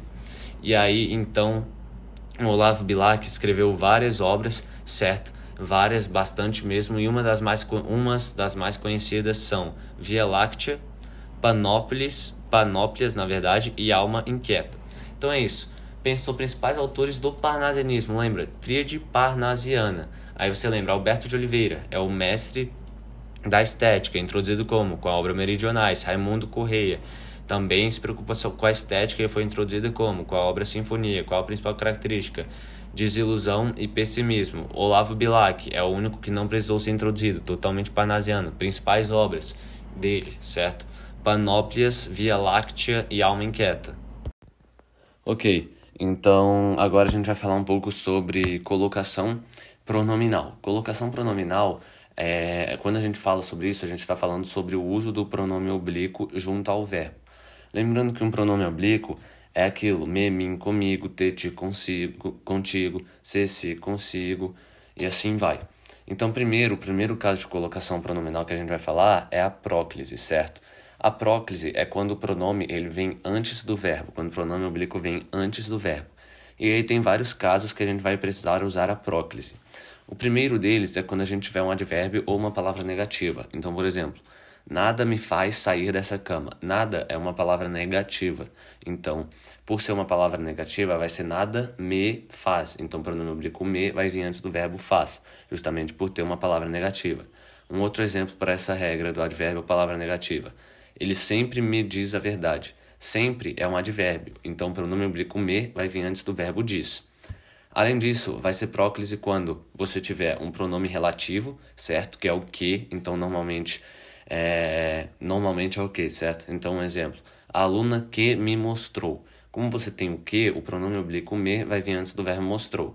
Além disso, vai ser próclise quando você tiver o pronome, um pronome indefinido. Então, por exemplo, todos, algum, alguém, ninguém. Então, um exemplo. Todos se comoveram. Como você tem o todos, que é um pronome indefinido, o se, que é o pronome oblíquo, vai vir antes do verbo comoveram. Além disso, vai ser próclise também quando você tiver um pronome indicativo. Então, isso, esse, essa, aquele, aquela. Então, exemplo, isso me deixa muito feliz. Como você tem o isso, que é um pronome indicativo, o pronome oblíquo me vai vir antes do verbo deixa. Além então de, de, desses que eu já falei, vai ser próclise também quando a gente tiver uma preposição antes de um verbo no gerúndio. Então, por exemplo, em se tratando de facilidade. Então, olha, em é uma preposição. Depois viria o verbo no gerúndio tratando, certo? A, N, D, O, ando. Então, em se tratando. Então, você vai colocar a preposição, o, o pronome oblíquo se, no meio da preposição em e no, entre a posição em e o verbo no gerúndio, então em se tratando. E por último, vai ser próclise também quando você tiver uma conjunção subordinada. Então, por exemplo, vamos viajar conforme lhe avisaram. Então, conforme é uma conjunção subordinada. Então, o lhe, que é o pronome oblíquo, vai vir antes do verbo avisaram. Então, recapitulando, vai ser próclise quando? Quando a gente tiver advérbio ou alguma palavra negativa, pronome indefinido, pronome relativo, pronome indicativo, preposição antes do verbo de gerúndio e conjunção subordinada. Então, próclise é a mais complicada, mas no fim você acaba decorando fácil porque você tem que lembrar dos pronomes, que são três tipos, do advérbio, certo? Da preposição com gerúndio e da conjunção. Tá, então a gente falou sobre o primeiro tipo de colocação pronominal, que foi a próclise, e agora a gente vai falar sobre a ênclise. A ênclise é o contrário da próclise. Na próclise, o pronome oblíquo vinha antes do verbo, então na ênclise o pronome oblíquo vai vir depois do verbo. E assim como na próclise, a gente tem vários casos em que a gente vai precisar, é, que vão caracterizar ênclise. E todos eles vão estar relacionados com o verbo. Então, se na próclise estavam relacionados com advérbio, com pronome, com conjunção, na ênclise todos vão estar ligados com o verbo. Então, o primeiro caso que a gente tem uma ênclise é quando o verbo iniciou uma oração. Então, por exemplo, avisaram-me que você chegou. Não pode ser me avisaram. Por quê? Porque o, o verbo avisar está começando a frase, certo? Está iniciando a oração. Então, o pronome oblíquo, que nesse caso é o me, tem que vir depois do verbo. Então, esse é o primeiro caso. O segundo caso que a gente vai ter, precisar ter uma ênclise é quando a gente tiver uma preposição seguida de um verbo no infinitivo, ou seja, quando a gente tiver um, um verbo no infinitivo depois de uma preposição. Então, por exemplo, passaram a odiar-se. Não pode, não pode ser passaram a se odiar. Por quê? Porque o a é uma preposição e logo depois e logo depois dessa preposição está vindo o quê? O verbo odiar, que é um verbo no infinitivo. Então, se você tem uma preposição certo? Seguida de um verbo no infinitivo, o pronome oblíquo, que nesse caso é o se, vai ter que vir depois do verbo. Então passaram a odiar se, certo? Já o terceiro caso que a gente vai ter que ter é, aplicar, enfim, a ênclise, é quando a gente tiver um verbo no gerúndio, ele sozinho. Cuidado para não confundir isso, porque na próclise, um dos casos que você precisa usar a próclise é quando você tem uma preposição seguida de um verbo no gerúndio. Já na ênclise, não. É quando você tem um verbo só no gerúndio, sem preposição, vai ser ênclise. Então, por exemplo, fazendo-se despreocupada. Então, esse fazendo é um verbo no gerúndio. Então, não pode ser se fazendo despreocupada. Tem que ser o fazendo-se despreocupada. E, por último, a quarto, o quarto caso que a gente vai ter que aplicar a ênclise é quando o verbo vier depois de uma vírgula ou alguma pontuação. Então, por exemplo, se passar no vestibular, mudo-me para São Paulo. Então, se passar no vestibular, vírgula Aí tem o verbo que está depois da vírgula, que é uma pontuação, certo? Então, o pronome oblíquo, que nesse caso é o me, vai ter que vir depois do mudo-me. Então, a ênclise, como eu tinha falado, tudo, todas as regras para aplicar ênclise vão depender de verbo. Então, verbo no início da oração, preposição seguida de verbo no infinitivo, verbo no gerúndio e verbo depois de vírgula ou pontuação. E por último, a gente vai falar sobre o terceiro tipo de colocação pronominal, que é a mesóclise. A mesóclise, bem, é só pensar. Se a próclise o pronome oblíquo vinha antes do verbo e na ênclise o pronome oblíquo vinha depois do verbo, na próclise o que, que resta? O meio. Então o pronome oblíquo ele vai vir no meio do verbo, ele vai se encaixar no meio do verbo. Isso é a mesóclise. E diferentemente da ênclise e da próclise, a mesóclise ela não tem regras, certo? A única regra da mesóclise é que se tiver um verbo no futuro, o pronome oblíquo vai ter que entrar no meio desse verbo. Então, qualquer tempo do futuro, seja futuro do pretérito, é, futuro do presente, enfim, qualquer tempo futuro em que o verbo estiver no futuro, você vai precisar encaixar o pronome oblíquo no meio dele. Então, por exemplo, a prova realizar-se-á amanhã. Então, como assim realizar-se-á? Bem, tira esse pronome oblíquo do meio, o se, e junta o verbo, certo? Que está sendo, podemos dizer assim, quebrado ao meio. Então, ficaria a prova realizará. Realizará é um verbo que está no futuro. Então, como ele está no futuro, o pronome oblíquo, que nesse caso é o ser, vai ter que entrar no meio dele. Então, vai ficar a prova realizar-se-á amanhã. E daí, normalmente, a gente encaixa esse pronome oblíquo no meio dele justamente quando acabar o radical e justamente quando acaba o radical. Então, por exemplo, realizará. Se, se tivesse no infinitivo, seria realizar. Então a gente vai encaixar justamente esse pronome oblíquo quando acabar o infinitivo. Então realizar-se-a, realizar-se-a. Enfim, então é isso. Três tipos de colocação pronominal: próclise, ênclise e mesóclise. Próclise antes do verbo, ênclise depois do verbo e mesóclise no meio do verbo. Ok, então agora a gente vai falar sobre o simbolismo. Então o simbolismo, né, ele foi um movimento, e assim como outros, como por exemplo romantismo, naturalismo, parnasianismo, o simbolismo, ele foi um movimento que teve um marco inicial, né, é, no Brasil. Então qual foi o marco inicial do simbolismo no Brasil? Então o marco inicial do simbolismo no Brasil foi a publicação das obras Missal e Broquéis, né? Essas duas obras, Missal era uma obra e Broquéis era outra obra, né? Eram duas obras. Essas duas obras, elas foram justamente escritas, compostas por Cruz, de, Cruz e Souza, né? Que juntamente com Alfonso de Guimarães era considerado um dos maiores autores do simbolismo no nosso, no nosso país, no Brasil. E aí a gente pensa qual a linguagem do simbolismo. Então, a linguagem do simbolismo era uma linguagem subjetiva, uma linguagem sensorial, uma linguagem sensual, uma linguagem misteriosa, mística, né? Além disso também era é, espiritual, né? Então o simbolismo, quando você pensar em simbolismo, lembra disso, lembra justamente dessa parte sensual, da parte sensorial que vai trabalhar com sentidos, uma linguagem misteriosa, né? Então o simbolismo ele meio que envolve você. Né? Então, quais são as outras características além dessas né, que estão presentes na linguagem do simbolismo? Bem, primeiro que a gente já falou, mas não diretamente, o simbolismo ele não é racional, obviamente, porque se a gente tem características como linguagem subjetiva, é, sensorial, é, sensual, misteriosa, né? É, enfim, então não vai ser racional. Né? A linguagem também é onírica, o que, que significa isso? Que vai trabalhar com sonhos. Então, obviamente, o simbolismo vai ser um movimento que não é racional. Além disso, o simbolismo vai ter como uma das principais características a musicalidade e misticidade, né? É, o misticismo, desculpa. Então, o simbolismo ele vai ter essa característica. Então, por isso muitas vezes você vai ver no meio dos versos, né, palavras com letra maiúsculas. Isso é o que? Isso é uma influência da musicalidade da linguagem do simbolismo. Além disso, né, o simbolismo ele vai ser individualista. Ele vai trabalhar com subconsciente e consciente.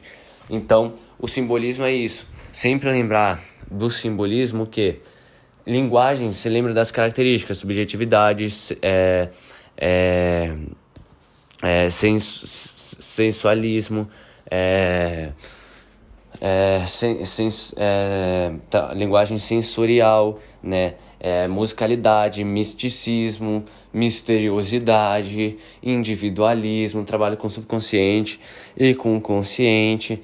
Então sempre vai o, o simbolismo vai estar sempre ligado a esses fatores. E daí, assim como os outros movimentos, o simbolismo também tem os principais autores que eu já falei no início, que eram justamente o João da Cruz e Souza, mais conhecido apenas como Cruz e Souza, e o Alfonso de Guimarães, né? Então, o João da Cruz e Souza, ele é conhecido como precursor né, do simbolismo no Brasil, e as suas obras, elas é, elas eram marcadas pela musicalidade e pela espiritualidade, né, com temáticas principalmente sensuais e satânicas. Então, João de Souza, musicalidade e, e, e espiritualidade, né, com temáticas principalmente sensuais e satânicas, certo? Já o Alfonso de Guimarães, ele não é considerado precursor, mas ele também é considerado, junto com o João da Cruz e Souza, um dos principais autores.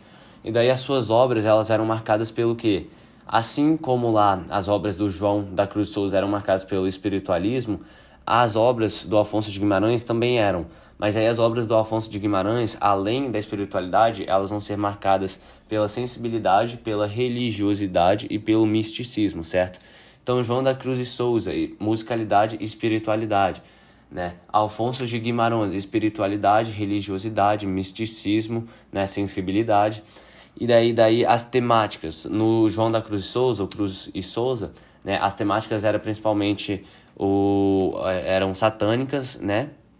e sensuais. Aqui as temáticas elas vão estar envolvidas com a morte, com o sofrimento, né? com o amor, com a solidão. Então, se você quiser diferenciar o João da Cruz e Souza com o Alfonso de Guimarães, é só você pensar nisso. Alfonso de Guimarães, morte, solidão, tristeza, amor, sofrimento. Aí você vai lembrar do que? Da, do, do que, que as obras eram marcadas. Eram marcadas pela espiritualidade, religiosidade, né? a sensibilidade, porque quando você está tratando dos sentimentos, vai ter a sensibilidade, a religiosidade, como eu acabei de falar. E aí o João da Cruz Souza vai ser o que? A musicalidade, né? E a espiritualidade com temáticas satânicas, sensuais, enfim. Então, simbolismo é isso. Simbolismo não racional vai trabalhar com fatores como sensualidade, é, sensibilidade, é, sens é, linguagem sensorial, transcendental, ou seja, vai trabalhar com os transcendentes, musical, né, mística, enfim, assim vai. E dois principais autores, que são o João da Cruz de Souza e o Alfonso de Guimarães.